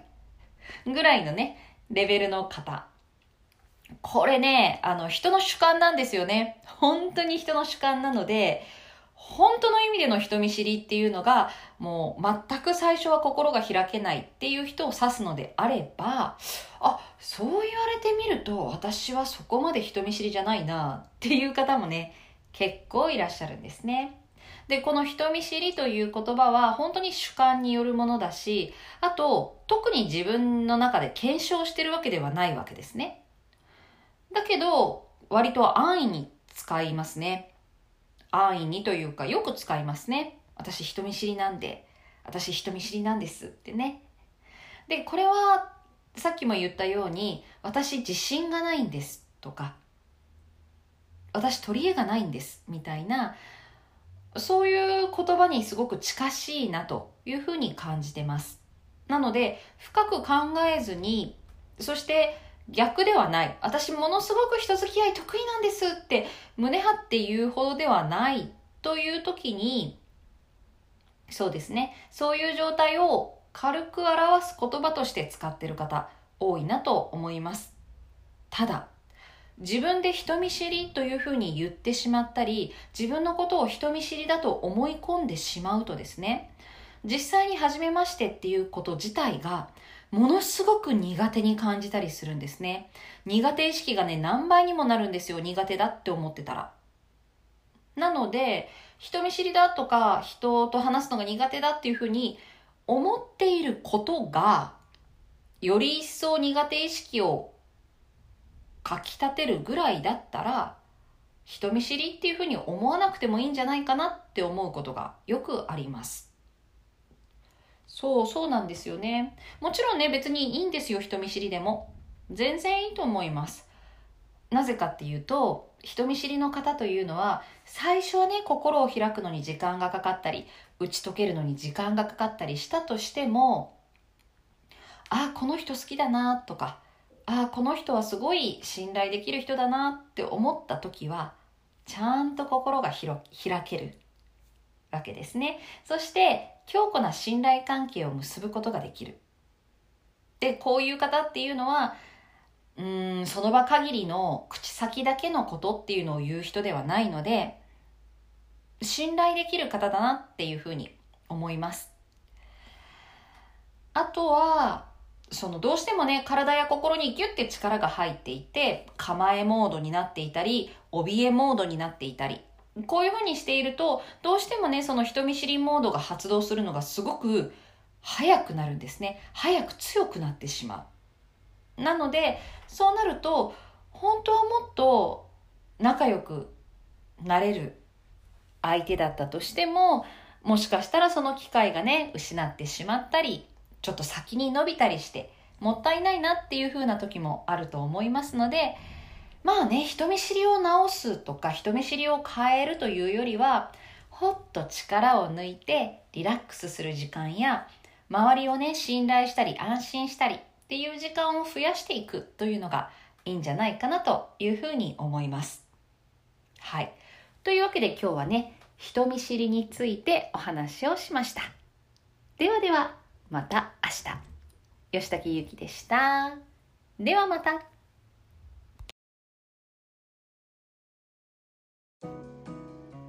皆さんこんにちは。心躍る声の研究所吉武優希です。さあ今日もねお話をしていきたいんですが今日のテーマは親子で声が似るのかについてです。よくね昔は家に電話がかかってきてましたのでお母さんと間違えられたとかね兄弟姉妹で間違えられるなんてことはよく言われてました。でねこれってどういうことなのかっていうことをね今日はお話ししていきたいと思います。さあちなみにあなたはいかがですか？自分のお母さんお父さんと声似てますか？話し方はどうでしょう？似てるなというふうに思われる方もいらっしゃるでしょうしいや実は全然真逆なんだよというふうにね思われる方もいらっしゃるかと思います。さあこの声ってねどこで決まるんでしょうか？遺伝でしょうか？今日はねこれを2つのポイントからお話をしていきたいと思います。まず1つ目。1つ目はですね遺伝というところで言うと決して DNA に刻まれているから声が似ているというわけではなくですね。声というのは、まあ、そもそも人間っていうのは楽器なのでこの楽器の大きさや形状で決まる部分というのがあるんですね。例えば身長が高ければ声というのは低めになりがちです。で身長が低いと声は高めになりがちですし骨格が細いと高めになるし骨格がねがっしりしているとそれだけ響くうん骨がね響く場所というのがしっかりしているということなので声がね太くなったりちょっと低めになったりするんですね。でそういう楽器という観点から言うと親子で背格好がよく似ていたり顔のね骨格がよく似ていたりということがあるんじゃないかと思うんですけどもこのね背格好や顔の骨格ですね。特に顎の形。口周りのね形。骨ですね。骨組み。こういったところが似ていると声というのは必然的に似てくるというところがあります。まあ言ってしまえば同じ太鼓でも大きさが違ったり形状が違ったりすると音が全然違いますね。それと同じように人間も形状が似ていたら声というのは似てくるし、形状が違っていると、例えばね、顎が細いとか、顎が細い人と顎ががっしりしている人とでは、声というのは違ってきますし、まあ先ほど言ったようにね、身長や骨格でも変わってくる。なので、そういう意味で、まあ遺伝ですよね。そういう体の形状。特に顔、顎の形や骨格ですね。こういうところが似ていると声というのは似通ってくる。なので、もし今自分の母親や父親と声似てるなというふうに思われる方は、もしかしたら身長や背格好や顔のね、骨格が似てるんじゃないかなというふうに思います。どうですか？いかがでしょうか？はい。なので一つ目は骨格、体の大きさや形状ですね。ここが似ているかどうかで声が似ているかどうかが変わるというところ。さあ、そして二つ目ですね。二つ目は声の出し方、発声ですね。この発声というと発声練習みたいにね、何かトレーニングを積んだものというイメージがあるかもしれないんですけども、実際私たちは生まれた時から声を出しているわけで、声を出すという作業はつまり声を発する、発声しているということですね。なので私たちは自分独自の発声方法を使っているということになるわけですね。で、この発声方法、声の出し方、話し方というのは、習うことはありませんね、普段。ということはどこで身につけるか、どこで学ぶかというと、私たちは小さい頃、親や兄弟の中で、その声を耳にしながら学んでいくんですね。なので、一番最初に発する言葉というのがママだったり、マンマだったりするんですけど、これはなぜかというと、マンマよ、マンマよって言ってね、ご飯をあげるたびに、マンマ、マンマって言っているこの言葉を、そのまま耳で覚えて、コピーして口にする。というところから言葉を覚えていくわけですね。ということはですよ、見よう見真似で覚えていくんです。発声の仕方や喋り方というのはね。で、この見よう見真似の先生が誰かというと、親兄弟ですよね。そうなんですよ。なので、まあ、この見よう見真似の先生が親兄弟であるというところからも、親に似てくるというのはあります。ただこれって、年を重ねてくるとだんだん親父に似てきたとか、年を取ってくると母親に似てきたなんていうのは、まあどちらかというと、小さい頃学んだからというよりは、骨格が似てきた。あるいは性質がね、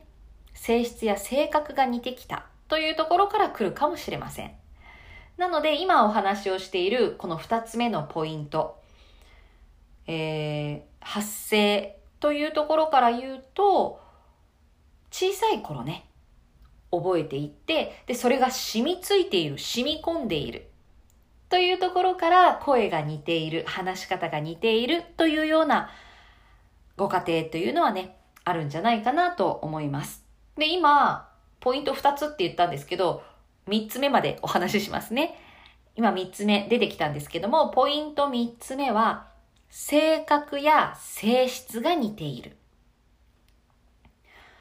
このね、性格、性質というのは、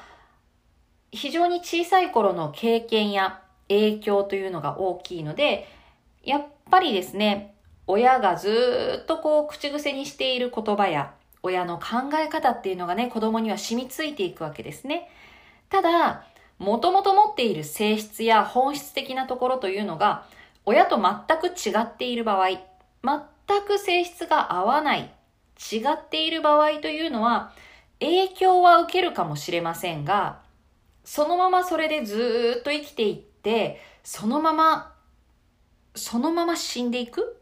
というようなことはね、まあまああるかもしれませんが、その成長していく過程、あるいは親から離れて、いろいろね、自分のことを試行錯誤しながら、いろいろな出会いを経ながら、自分を生きていくという作業の中で、そぎ落とされてくる部分でもあります。例えば、親がすごく几帳面で、神経質で、細かく細かく、いろいろ指示を受けながら育っていた子供というのが、実はその子は自由奔放でね、うーん、おおらかな性質を持っていたとしたら、幼い頃はそうやって几帳面に育てられると、その几帳面さというのが身につくかもしれませんが、やはりね、どこかでだんだんだんだん辛くなってくるわけですね。自分の本質と違うので。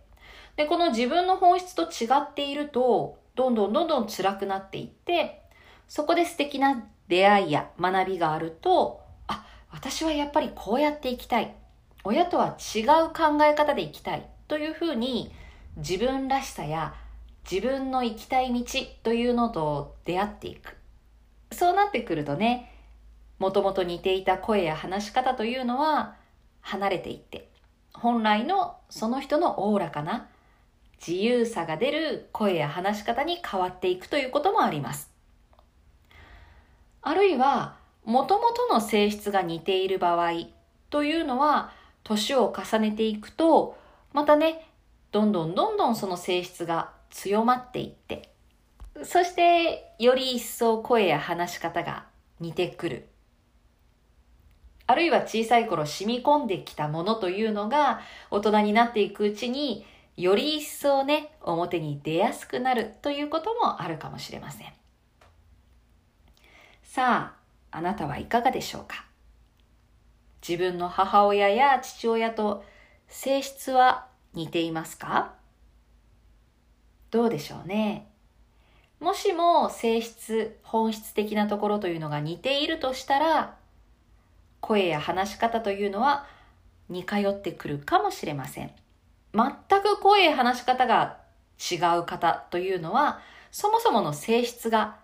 全く違うかもしれません。これね、面白いもので、双子の方の声を見させてもらったことがあるんですけれども、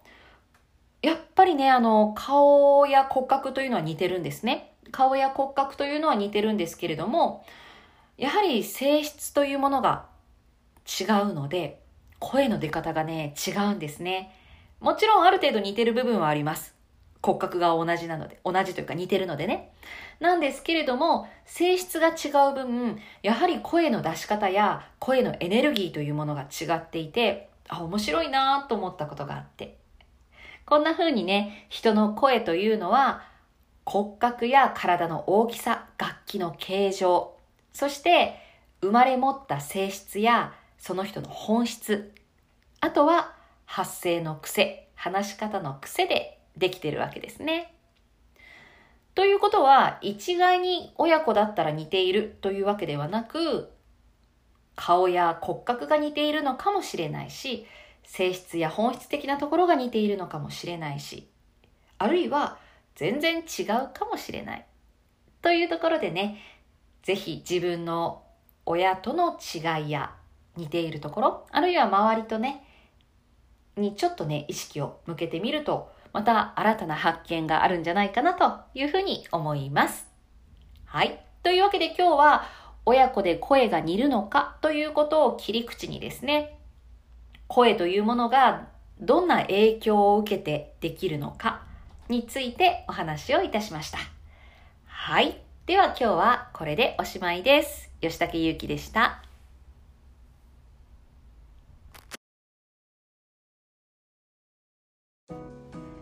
皆さんこんにちは。心躍る声の研究所吉武優希です。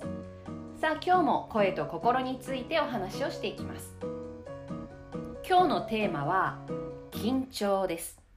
昨日に引き続きね緊張についてお話をしたいんですが今ちょうど講座で緊張の取り扱いっていうのをやってまして。でその時にこんなご質問をいただきました。自分は講師をしているんだけれど一番最初の登壇の時数十人初めましての前に立って紹介を受けて一番最初に挨拶をする。この時が一番緊張すると。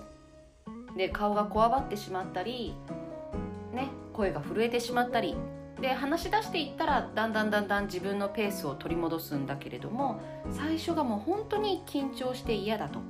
これどうにかなりませんか？っていうご質問だったんですね。で緊張というのはいろんな取り扱いの方法があります。普段の生活の中で癖づけるといいことやその直前にやるといいこと、まあ、いろんなね方法があるんですけれども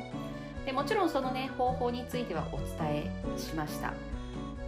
例えば普段の生活の中で「はー」とこう息を吐きながら下に下ろすそういうスイッチを仕込んでおくんですね。このねスイッチを仕込んでおくと実際のその緊張する場面の時にそのスイッチを作動することができるとねだいぶ落ち着いて話ができるなんていうのがあるんですけれどもまあまあいろんな方法があるということはお伝えしたんですがでもねその瞬間ってもう本当に小手先のテクニックやいろいろ用意して準備してることって吹っ飛びますよね。そう、吹っ飛ぶんですよね。なので、最終的にじゃあ何が必要かというと、思い切りしかないんですよね。で、なんだそんなことかっていうふうに思われるかもしれないんですが、ちょっと考えてみてください。例えば、うーん、もうやるかやらないかの一択しかないっていう時。例えばバンジージャンプにしましょう。バンジージャンプでもうベルトもつけて上に立ちました。で、あと飛ぶだけみたいな。その瞬間、まあ飛ばない選択もできるんですけど、飛ばない選択をしたと、えー、しないとしたらですね、飛ぶ選択しかないとしたら、どうします？足が震えてね、怖いんですよ。怖いし、飛びたくはない。まあ飛びたくないというか、もうとにかく怖い。何も考えられない。その時って飛ぶしかないんですよね。そう。もう「えいや!」って飛ぶしかないんですよ。わかります？これ。と言っても私はバンジージャンプしたことないんですけど。私はですねあのスカイダイビングとパラグライダーはやったことがあってでパラグライダーは一人で飛ぶのをねさせてもらったんですね。でスカイダイビングはもちろん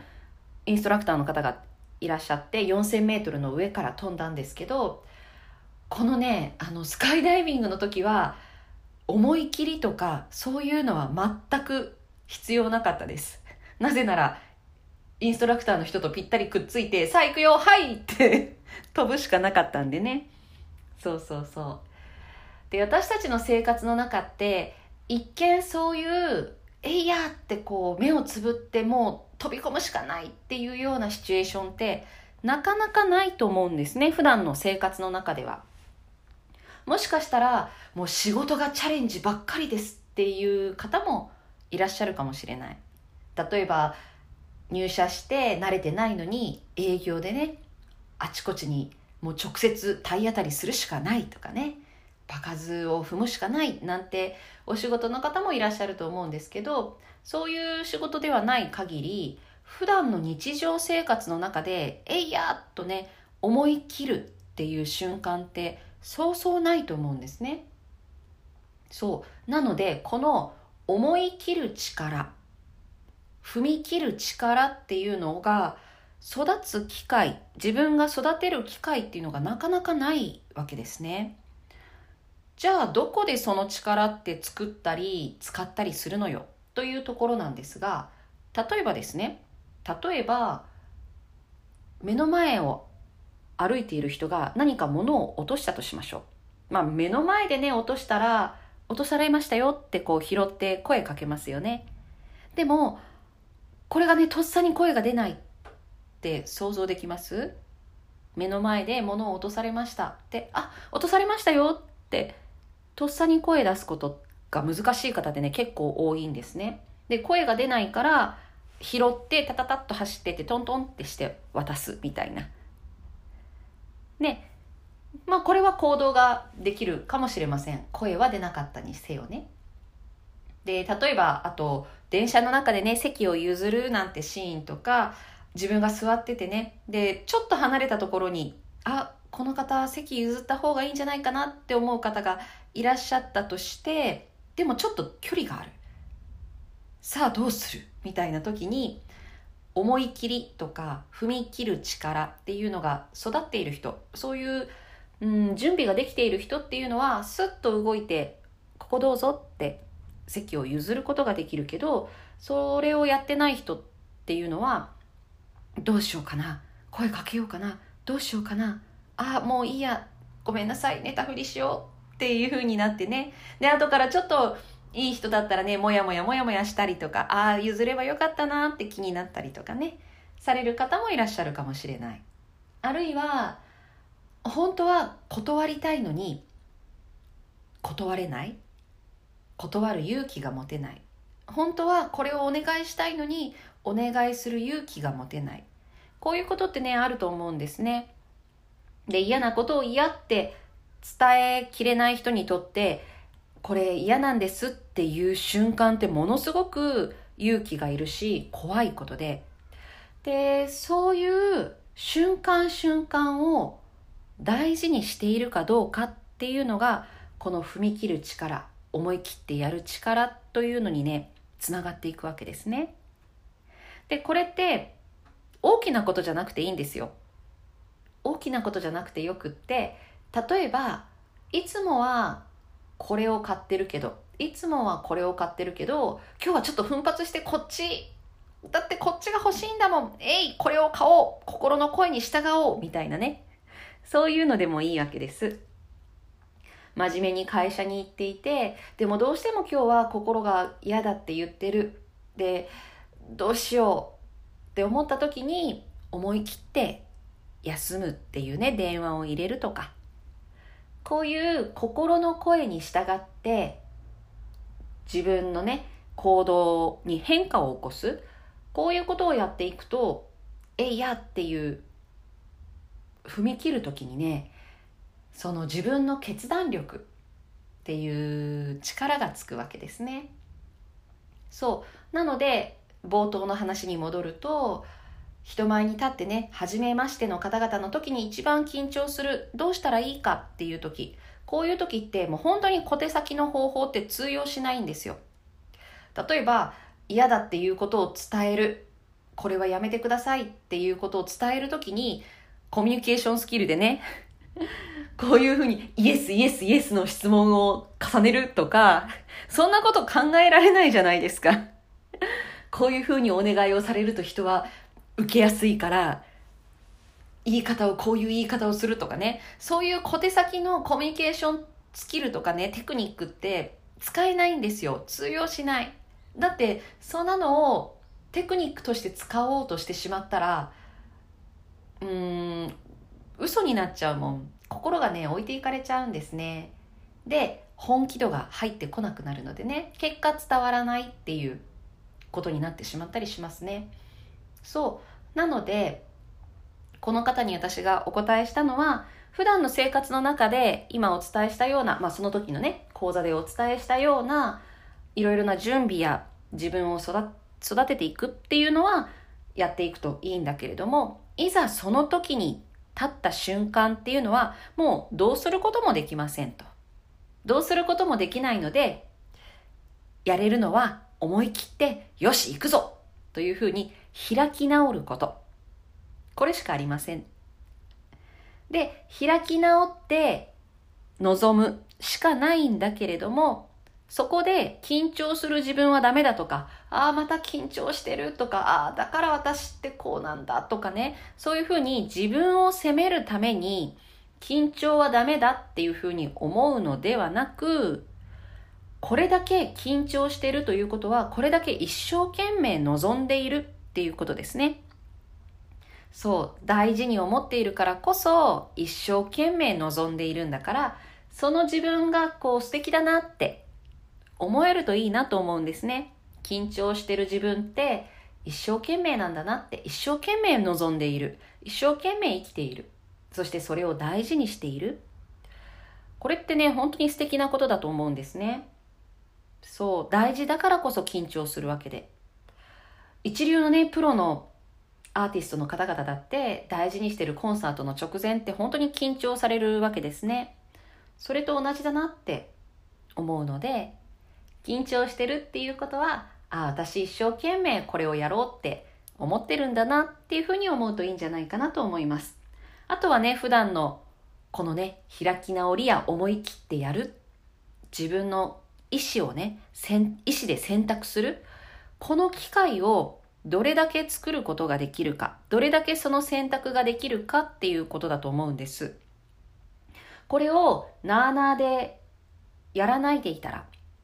もう一回こっちでとか、もう一回言わなくて、もう一回いつもので、こうやって惰性でもう揉めたくないからとか、ね、悩みたくないからとかわかんないから、こういうふうなことを言い訳に、惰性でずっと楽な方楽な方ばっかり選んでいると、いざという時の胆力、胆力、これがつかなくなるわけですね。よし、やるぞとか、もうやるしかない、えいっていうね。私はこれを選ぶという、この腹にくる感覚。この感覚というのが育たない。そうなると、私このまんまでいいのかないつもこのまんまでいいのかなっていうふうに思うことをずっと繰り返してしまう。それだとね、まあもちろんそれで全然いいんだったらいいんですけれども、特にね、そんな大きな決断することもないし、もうこれで全然、全然問題ありませんって言うんだったら、もう本当にいいと思うんですよ。だけど、もしどこかで、このまんまじゃ嫌だなとか、もっと自分の意思で生きていきたいなとか、そういうふうに思う方というのは、小さなことから自分の意思で、自分の思いで選択する。よし、これを選ぼうこうやってね、選択していくというところを意識していかれるといいんじゃないかなと思います。はい。というわけで今日はこれでおしまいです。ありがとうございました。では、また。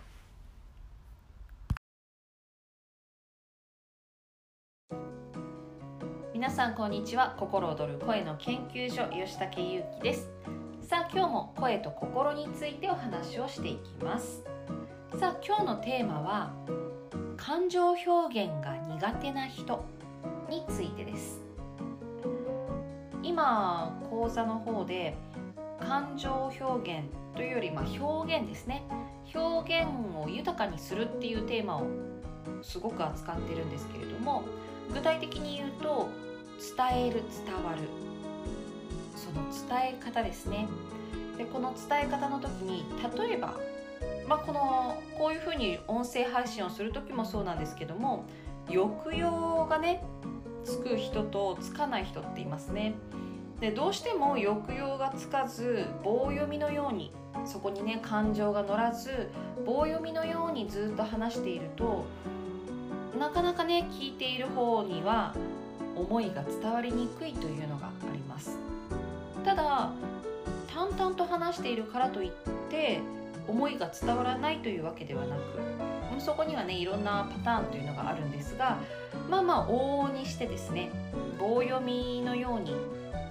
声や言葉に感情が乗らずに話をしているとあまりね表に感情が出にくいということで伝わりづらくなるわけですね感情が。でこういう方というのはどうしてもそうですね。怒ってるように思われたりあるいは何かいろいろ思ってるんだけれどもいつも冷静だよねとかね。そういうふうに言われたりすることもあるんじゃないかなと思います。私は子供の頃がそうだったんですね。で子供の頃はあまり感情表現が得意じゃなくってでどんな顔したらいいのかわからないっていつも思ってました。すごく記憶にあるんですけどもそうそう。どんな顔したらいいのかわからない。どんな風に表に出したらいいかわからなくて。で当時表情もそんなに崩れることもなければ声もね淡々と話してしまうことが多かったので自分の感情というのもねあまり起伏が出ないんですねそういう時って。わあ嬉しいとかそういうふうに自分のテンションが盛り上がるっていうこともそうそうなくでそうなってくるとですね自分って面白くない人間だなとかあと人から求められる感覚っていうのがすごくないんですね。感じられない。どうですか？そういうことってあまり気にしたりされないですかね？私はすごくそう自分であることということにうん重きを置きたかったというか私らしさとか私だからこそというところにすごく重きを置きたかったんですね。じゃないとここにいてもいなくても同じなんじゃないかなって。なんかそんな感覚をかつて抱いていたんですけども。でその時は特に感情表現が苦手で。表に出すことができなかったですねでもしかしたら今これを聞いてくださってる方の中にはそういうふうに感情表現が苦手だったり伝えるということが苦手だったりでどうしても淡々と話したり顔に出づらかったりそもそも感情自体がそんなに大きく派手に揺らぐことがなかったりっていうような方もいらっしゃるかもしれません。でね、今日はそのことについて、実は出やすい方法があるんですよ。そう。ちょっとね、そのあたりを今からお話ししていこうと思います。感情というのは何か？何だと思います？感情感情って私にとっては揺らぎだなと思うんですねつまり振動ですね声って振動なんですよ。声というのは自分が吐く息を使って声帯を震わせてそこで振動を生み出してでそれが空気を伝って、まあ、骨や空気を伝って声となるという振動なんですけれどもそういう意味で言うと感動というのは心の震え体の震えであり感情というのも同じですね。震えである揺らぎである。ということはですよこの振動しやすい震えやすいというのには実はいくつか条件があってでその中の条件ですごく大事なものが力が抜けていることなんですね。ちょっと想像してみてください。鉄板鉄板って振動しやすいでしょうか？つまんでふるふると動かしてみてもなかなか揺れないですよね。でも例えば紙だったとしたら紙1枚の紙を指で挟んでひらひらひらっとすると揺らぎますね。こういうふうに、まあ、力が抜けている硬さがない状態でしかも指でつまむような軸があると振動しやすいわけですね。これって人間の体も同じで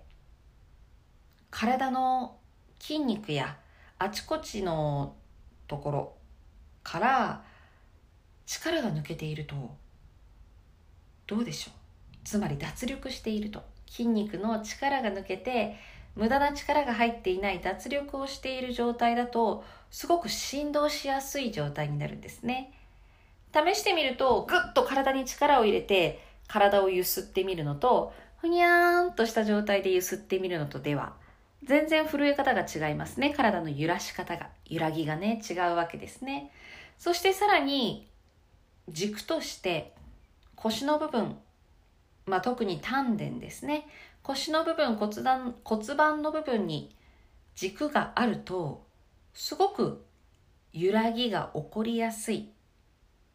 でこれがね心地よい声を出す第一条件になるんですね。体が緩んでいること。そして軸があること。ここがまずできていると心地よい声を出しやすくなるわけなんですが感情表現というのも同じです。同じように顔の筋肉や体の筋肉が力が抜けていること。この力が抜けているという状態だとそもそも感情を感じやすい。そしてそれが表に出しやすい出やすいという傾向にあります顔がぐっとこわばっているとなかなか表情を豊かに伝えることというのはできないですねで、同じように体の状態というのもぐっと力が入っていると振動しにくいので、そうなると感情豊かにとか、あと感動するということに対して、すごくね、感覚が薄くなるんですね。なので、もしかしたらこの中にいろいろ感情を感じるということ自体が鈍くなっている。まあ具体的に言うと、楽しいっていう感覚をすごく楽しいってなかなか思えなかったり、楽しいことがね、あんまりない、心が動くことがあんまりないというふうに感じてる方もいらっしゃるかと思うんですが、そういう方というのは、体がね、緊張している、力が入っていることが多いんですね。なので、感情表現を豊かにしたいとか、あるいは感情豊かに生きたい、楽しく生きたい、幸せに生きたい、こういうふうに思われる方は、まず体の力を抜くこと。これがね、第一条件になるんですね。そして、この感情表現というところで言うと、実は私たちの中にパイプ、回路ですね。回路がいくつかあって、まず、まあ、体が緩んでいる状態で、感じるというパイプ、感じるという回路がよく使われているかどうか使ってないと、その回路がね、途中で、あの、ねじ曲がっていたり、通ってなかったりするんですね。なので、この感じる回路というのをしっかり使ってあげること。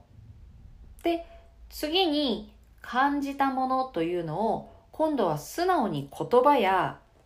表情に乗せて表に出すという回路。このね、表に出すという回路がまたね、慣れてない人というのは、まあ慣れてないので、使えないんですね。で、使えないと、そのままね、自分の中に閉じ込めてしまうわけですよ。なので、この自分の中の感情を感じたものというのを表にアウトプットするという回路を作る必要がある。じゃあどうやってその回路って作っていくのかっていうと、具体的に言えば、まず感じるというのも練習です。例えば、何かを食べて、あ、美味しいなって、しみじみと意識的に感じてみること。そしてそれを素直に言葉に乗せて、あ、これ美味しいなと口に出してみること。もうこんな当たり前のことっていうふうに思われるかもしれないんですけれども、ここをね、丁寧に意識的にやっていくと、格段に表現力というのは上がっていきます。もちろんね、顔に出ない、言葉に出ない、それが悪いことではないんですよね。全然悪いことではないです。なので、それで悩んでなかったり、気になってなかったらもう気にしなくていいと思うんですね。もう本当に何の問題もない。ただ、誰かとコミュニケーションを交わすとき、思いを交わすときに、もう少し伝えられる自分になれれば、よりコミュニケーションが取れるようになる。こういうことがね、あると思うので、そのね、円滑なコミュニケーションや心を交わすために、感情っていうのは豊かに感じられる方がいいし、伝えられる方がいいんじゃないかなと思うので、もしも自分が表現が苦手だなと思う方は、自分の中で感じる回路とそれを表現する回路があまりないんだなというふうに思ってもらえたらなと思います。で、そのためには、まず脱力ですね。体の力を抜くこと。セルフマッサージをしたり、ストレッチをしたり、ゆっくりお風呂に入ったり、整体に行ったり、あと心地よい環境、心地よい状況をね、堪能していくこと。こういうことをされてみてはいかがでしょうか。というわけで、今日は感情表現についてお話をしました。ではまた。